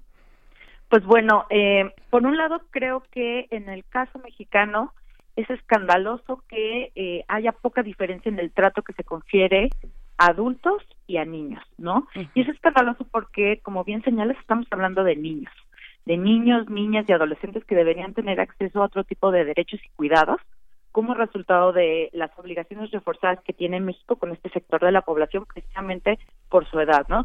Su primera condición de vulnerabilidad está dada por su edad. Entonces, un niño jamás debería de ser detenido, ¿no? Por una, por, en general, pero mucho menos por una situación eh, migratoria. Sin embargo, la- en la generalidad de los casos, o en buena parte de los casos, se les detiene. Y se les detiene porque está permitido en la legislación mexicana, ¿no? En la ley de migración se permite la detención eh, de niños migrantes en casos excepcionales dados eh, por eh, la escasez de, de espacio en los albergues DIF, por ejemplo. Esto es la generalidad de los casos, porque no, ha- no se ha destinado el presupuesto eh, adecuado, por un lado, a habilitar más, albergues, que tampoco es la solución, pero bueno, sería un primer paso. Pero tampoco hay voluntad eh, eh, política para institucionalizar alternativas a la detención. No tendría que haber alternativas a la detención que estuvieran en ley, ¿no? Hay, hay dos programas piloto que, que han tenido lugar de manera exitosa, pero no se han establecido en ley porque no hay una voluntad política para hacerlo, ¿no? Sí. Entonces, el sistema migratorio mexicano opera bajo la detención y la deportación. Y no importa si se trate de niños o de adultos, ¿no? Obviamente es mucho más escandaloso con niños, ¿no? Por las condiciones de vulnerabilidad en las que se encuentran. Y en el caso de Donald Trump, eh, Yo- creo que desde antes se separaba familias también en el gobierno de Obama, de de Bush, etcétera. Este, sin embargo, me parece que una estrategia de, del gobierno de Trump ha sido este, eh, visibilizar esta, estas separaciones, eh, los niños enjaulados y demás, como un mensaje, ¿no? Como diciendo, no vengan, porque si vienen, sus niños van a estar enjaulados, los vamos a separar. Me parece que fue un juego político como muy muy cruel, ¿no? Usando a los niños migrantes como piezas, ¿no? De, de ajedrez en este en este juego que tiene y que, que bueno, que, que viene desde de- ahora ahora con el con, con el juicio, ¿no? Este, Me parece que todo todo se mueve políticamente, no no hay este no hay casualidades en estos temas. Claro, también sería interesante eh, volver una y otra vez, creo, a las personas que están ahí al frente, que están en el gobierno, que están involucrados y, y, eh, con todo el- eh, este tratamiento del fenómeno migratorio en las condiciones en las que lo estamos viendo de grandes, eh, de éxodos, pues, unas eh, grandes masas de personas atravesando eh, Centroamérica y nuestro territorio.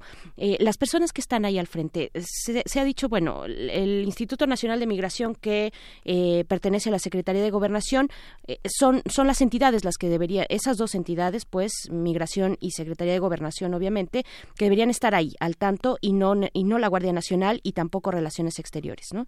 Esa, esa crítica se ha hecho. Y en cuanto al Instituto Nacional de Migración, ¿qué decir de su titular? Que hemos visto también una vez que llega un nuevo titular el año pasado, eh, con un perfil muy particular, un perfil que viene de centros penitenciarios, de una cuestión de, eh, de, de- justicia, digamos, de- de una cuestión penal. eh, a, a tratar cuestiones migratorias cuando sabemos que, por ejemplo, migrar no es un delito, ¿no? Claro, eh, me parece que esta ha sido otra de las acciones muy claras del gobierno. Eh, primero teníamos un titular del Instituto Nacional de Migración que era académico, ¿no? Eh, de, de reconocido prestigio, y después tenemos este viraje, ¿no? En la administración del, del INAMI, ¿no? Entonces ponen a este policía, ¿no? De- o sea, el, el, corte policial no puede ser más obvio y, y, represivo.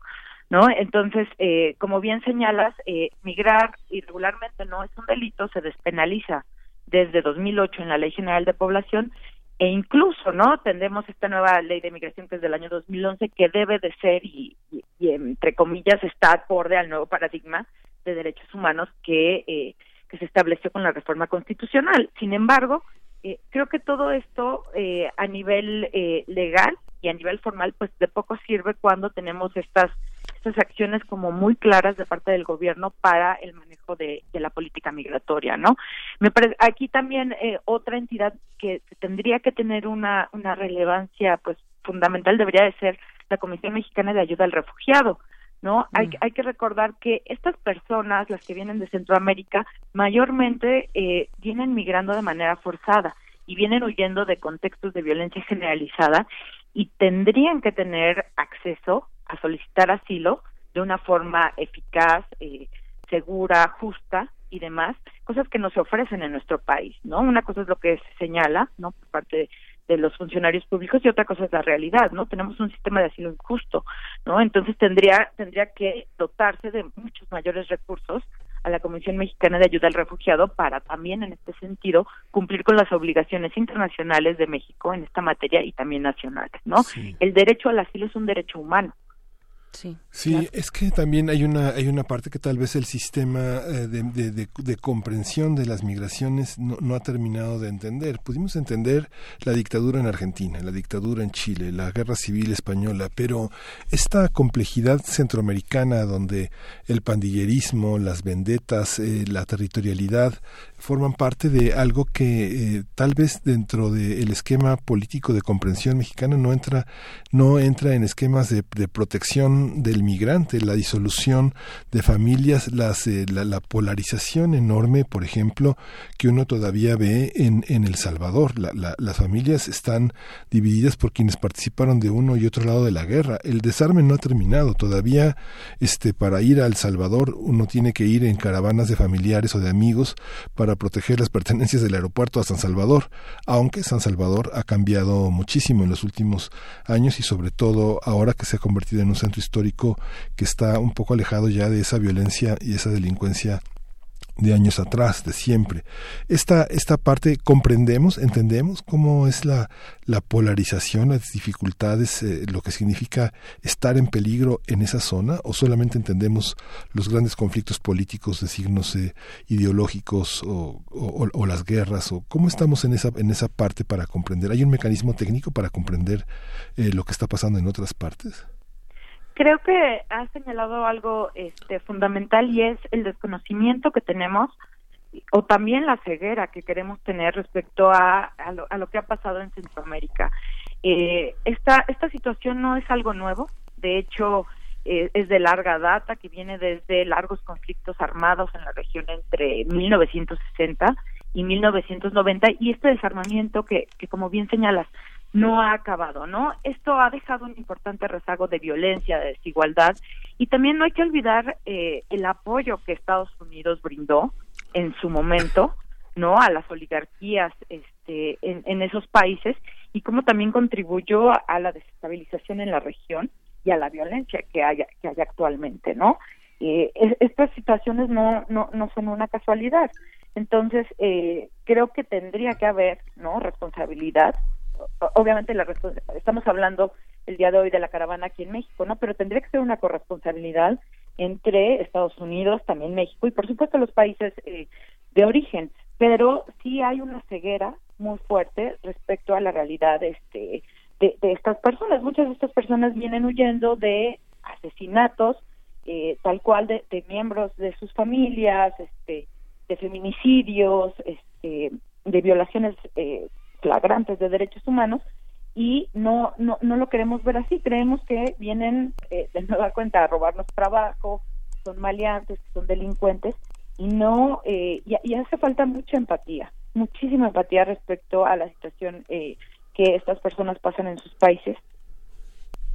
Así es. Eh, creo que, no sé si, perde- doctora Elisa, eh, ya no la tenemos por ahí, bueno, pero de Sí. todas maneras, ah, bien, Sí, bien, sí. doctora, pues le agradecemos, agradecemos mucho esta esta conversación y este cierre, este llamado eh, pues hacia el final para tener esta empatía, para, para voltearnos a ver ah, algo que nosotros somos también, ¿no? Un país eh, con una gran población migrante. Eh, agradecemos mucho esta mañana esta conversación. Gracias. Muchísimas gracias, buen día. Hasta pronto, la doctora Elisa Ortega Velázquez, quien es investigadora del Instituto de Investigaciones Jurídicas de la UNAM, donde coordina la línea de investigación institucional de derechos, migraciones y movilidades eh, del Diplomado en Migración y Derechos Humanos. Ahí en ese instituto, pues bueno, ahí está. Y para tener empatía también, si cabe aquí hacer la recomendación, ya la habíamos hecho en algún momento, pero ustedes pueden eh, ver a través de la plataforma de Netflix, si tienen acceso a ella, este una especie de documental, es un documental un poco dramatizado, se llama Joy, J-O-Y, que es eh, la historia de una joven nigeriana que está en Nigeria, cautiva pues de un círculo de tráfico sexual, de trata de personas, y que huye, huye hacia, tiene unas deudas muy eh, fuertes con las pandillas locales y huye hacia Austria, donde finalmente no puede salir. Allí también la esperan eh, otras personas nigerianas que tienen también estas redes de tráfico sexual. Y pues bueno, es una tragedia, pero es un poco, un poco una muestra de lo que puede, de lo que ocurre en muchas de las historias de las personas migrantes Sí. que, que también llegan a nuestro país. Y el documental que está también accesible en Ibermedia, el documental que se estrenó en 2010 de Cristian Poveda, La vida loca, que estuvo en México, es un documental de una hora 40 minutos que se empezó a filmar en 2008 y que es verdaderamente tremendo de cómo la salida para muchas personas es irse. A lo largo de dos, de dos años, Cristian Poveda grabó, filmó muchas de las, de mu- mucho de lo que tenemos que entender de cómo hay cómo no hay salida en muchos de estos grupos. Es la Mara, barrio, barrio 18, pero es extensivo a muchas partes de, de, este, este mundo centroamericano, no solo de El Salvador, sino también de Nicaragua y de Honduras. Así es, así es. Pues bueno, vamos a hacer una pausa musical. Son las 9 de la mañana con 46 minutos y seguimos pues conmemorando el aniversario, el nacimiento de un gran músico mexicano, Juan García Esquivel. Eh, vamos con esto. Bueno, él cumplió años, nació en 1918 y el lunes pasado se cumplieron años de su nacimiento. Esto es de Esquivel. La canción es Guachamacalit Esquivel.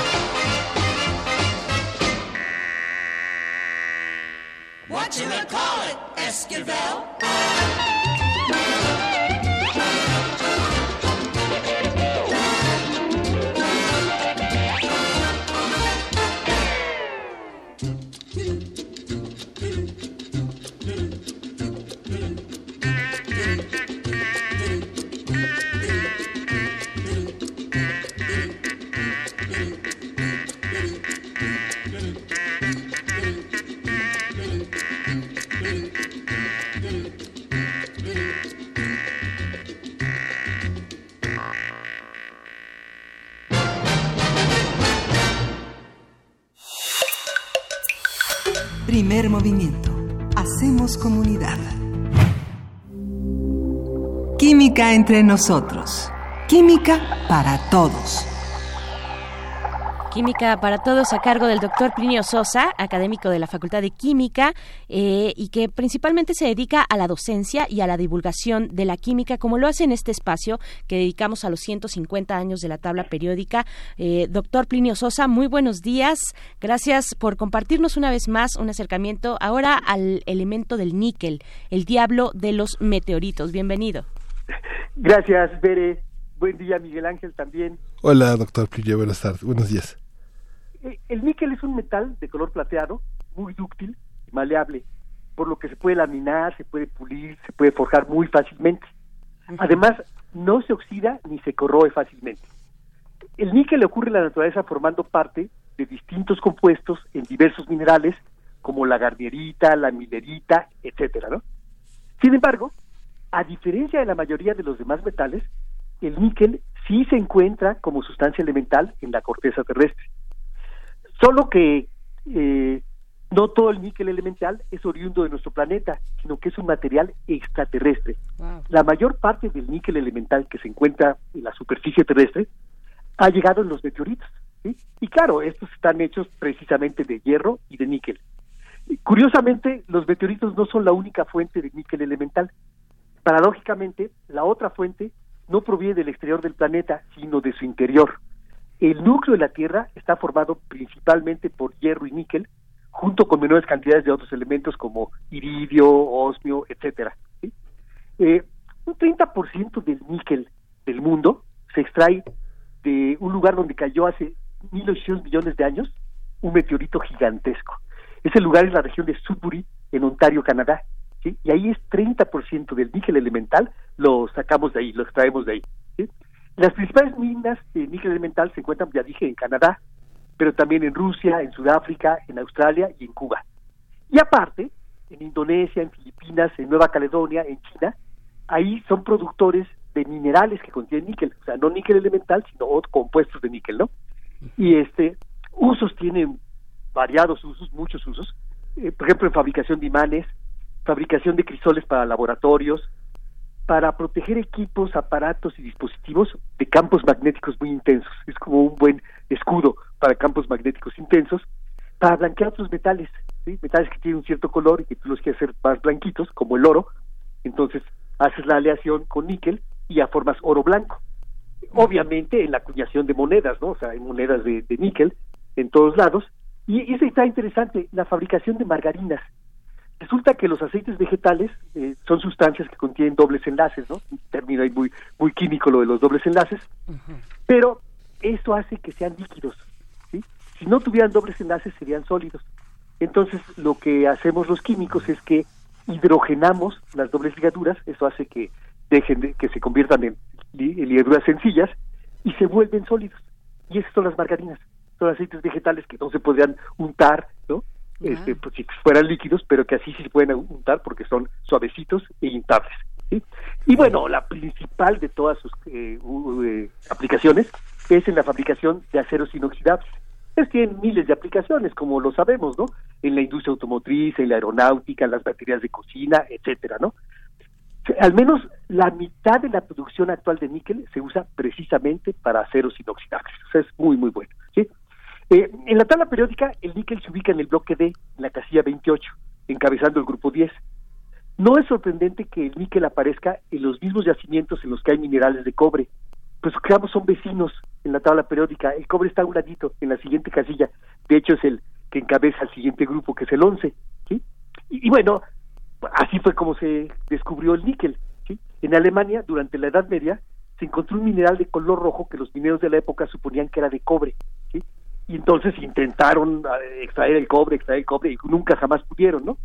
Y entonces ellos culparon a un duende, un duende travieso de la mitología alemana, y decían, él es el que no nos deja, ¿no? Este, que, saca- que saquemos el cobre. ¿sí? Y entonces a ese mineral, al mineral, le llamaron diablito del cobre. En alemán es Kupfernickel. ¿sí?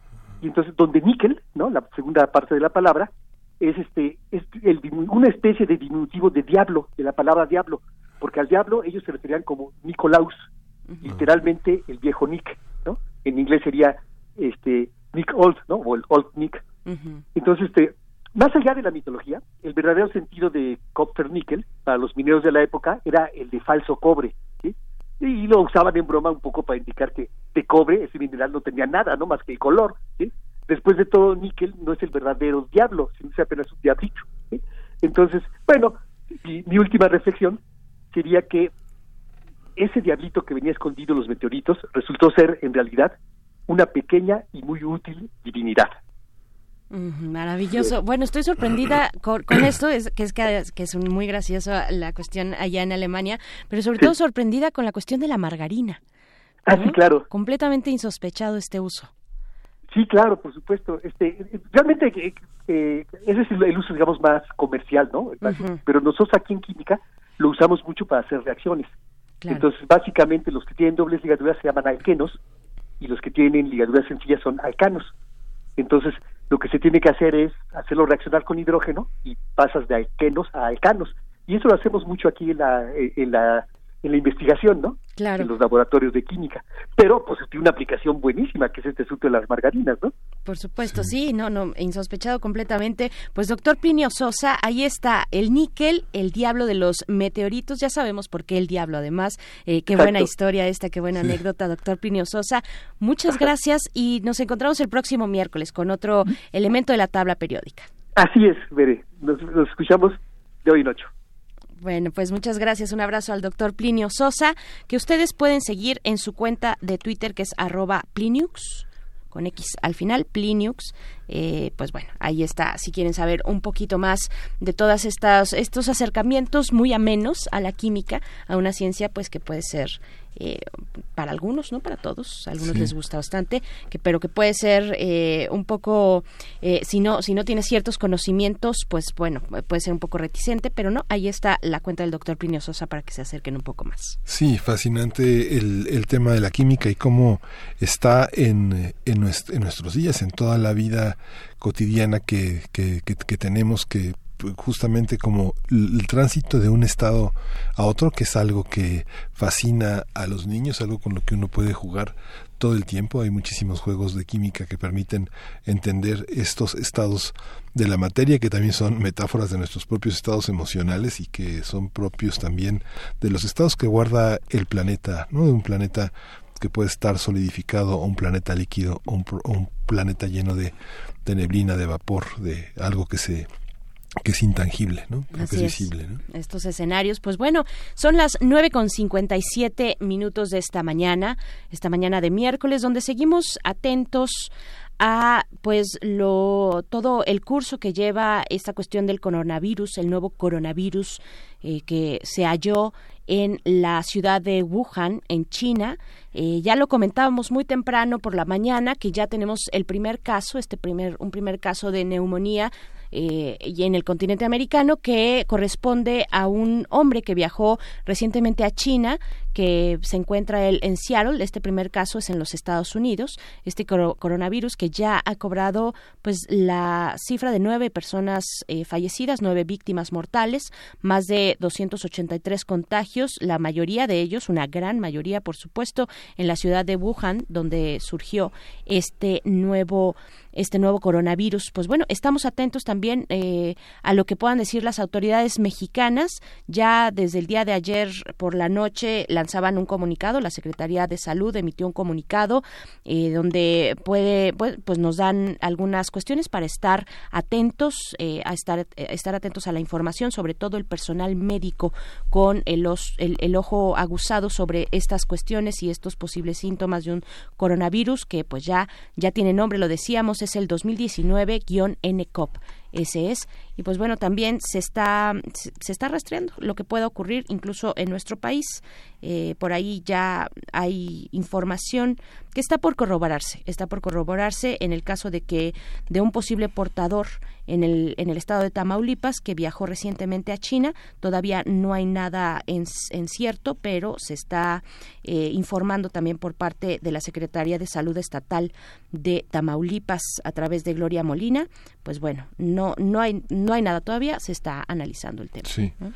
Y bueno, ya prácticamente nos vamos, vamos a escuchar, vamos a despedirnos con música. Vamos, este, a- nos escuchamos mañana en punto de las 7, 7 y cachito, pero nos vemos mañana de las 7 a las 10 de la mañana. Sigan nuestras redes sociales, hay muchas cosas por, por indagar ahí.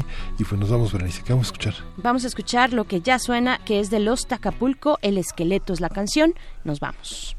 Esto fue Primer Movimiento. El mundo desde la universidad.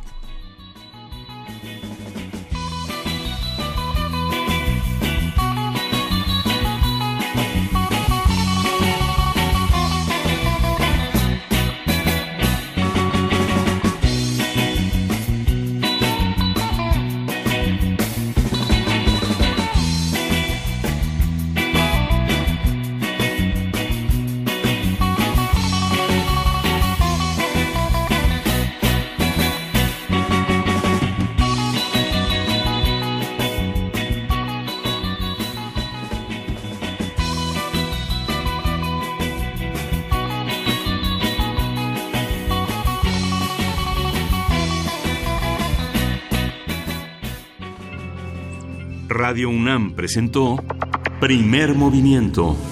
El mundo desde la universidad.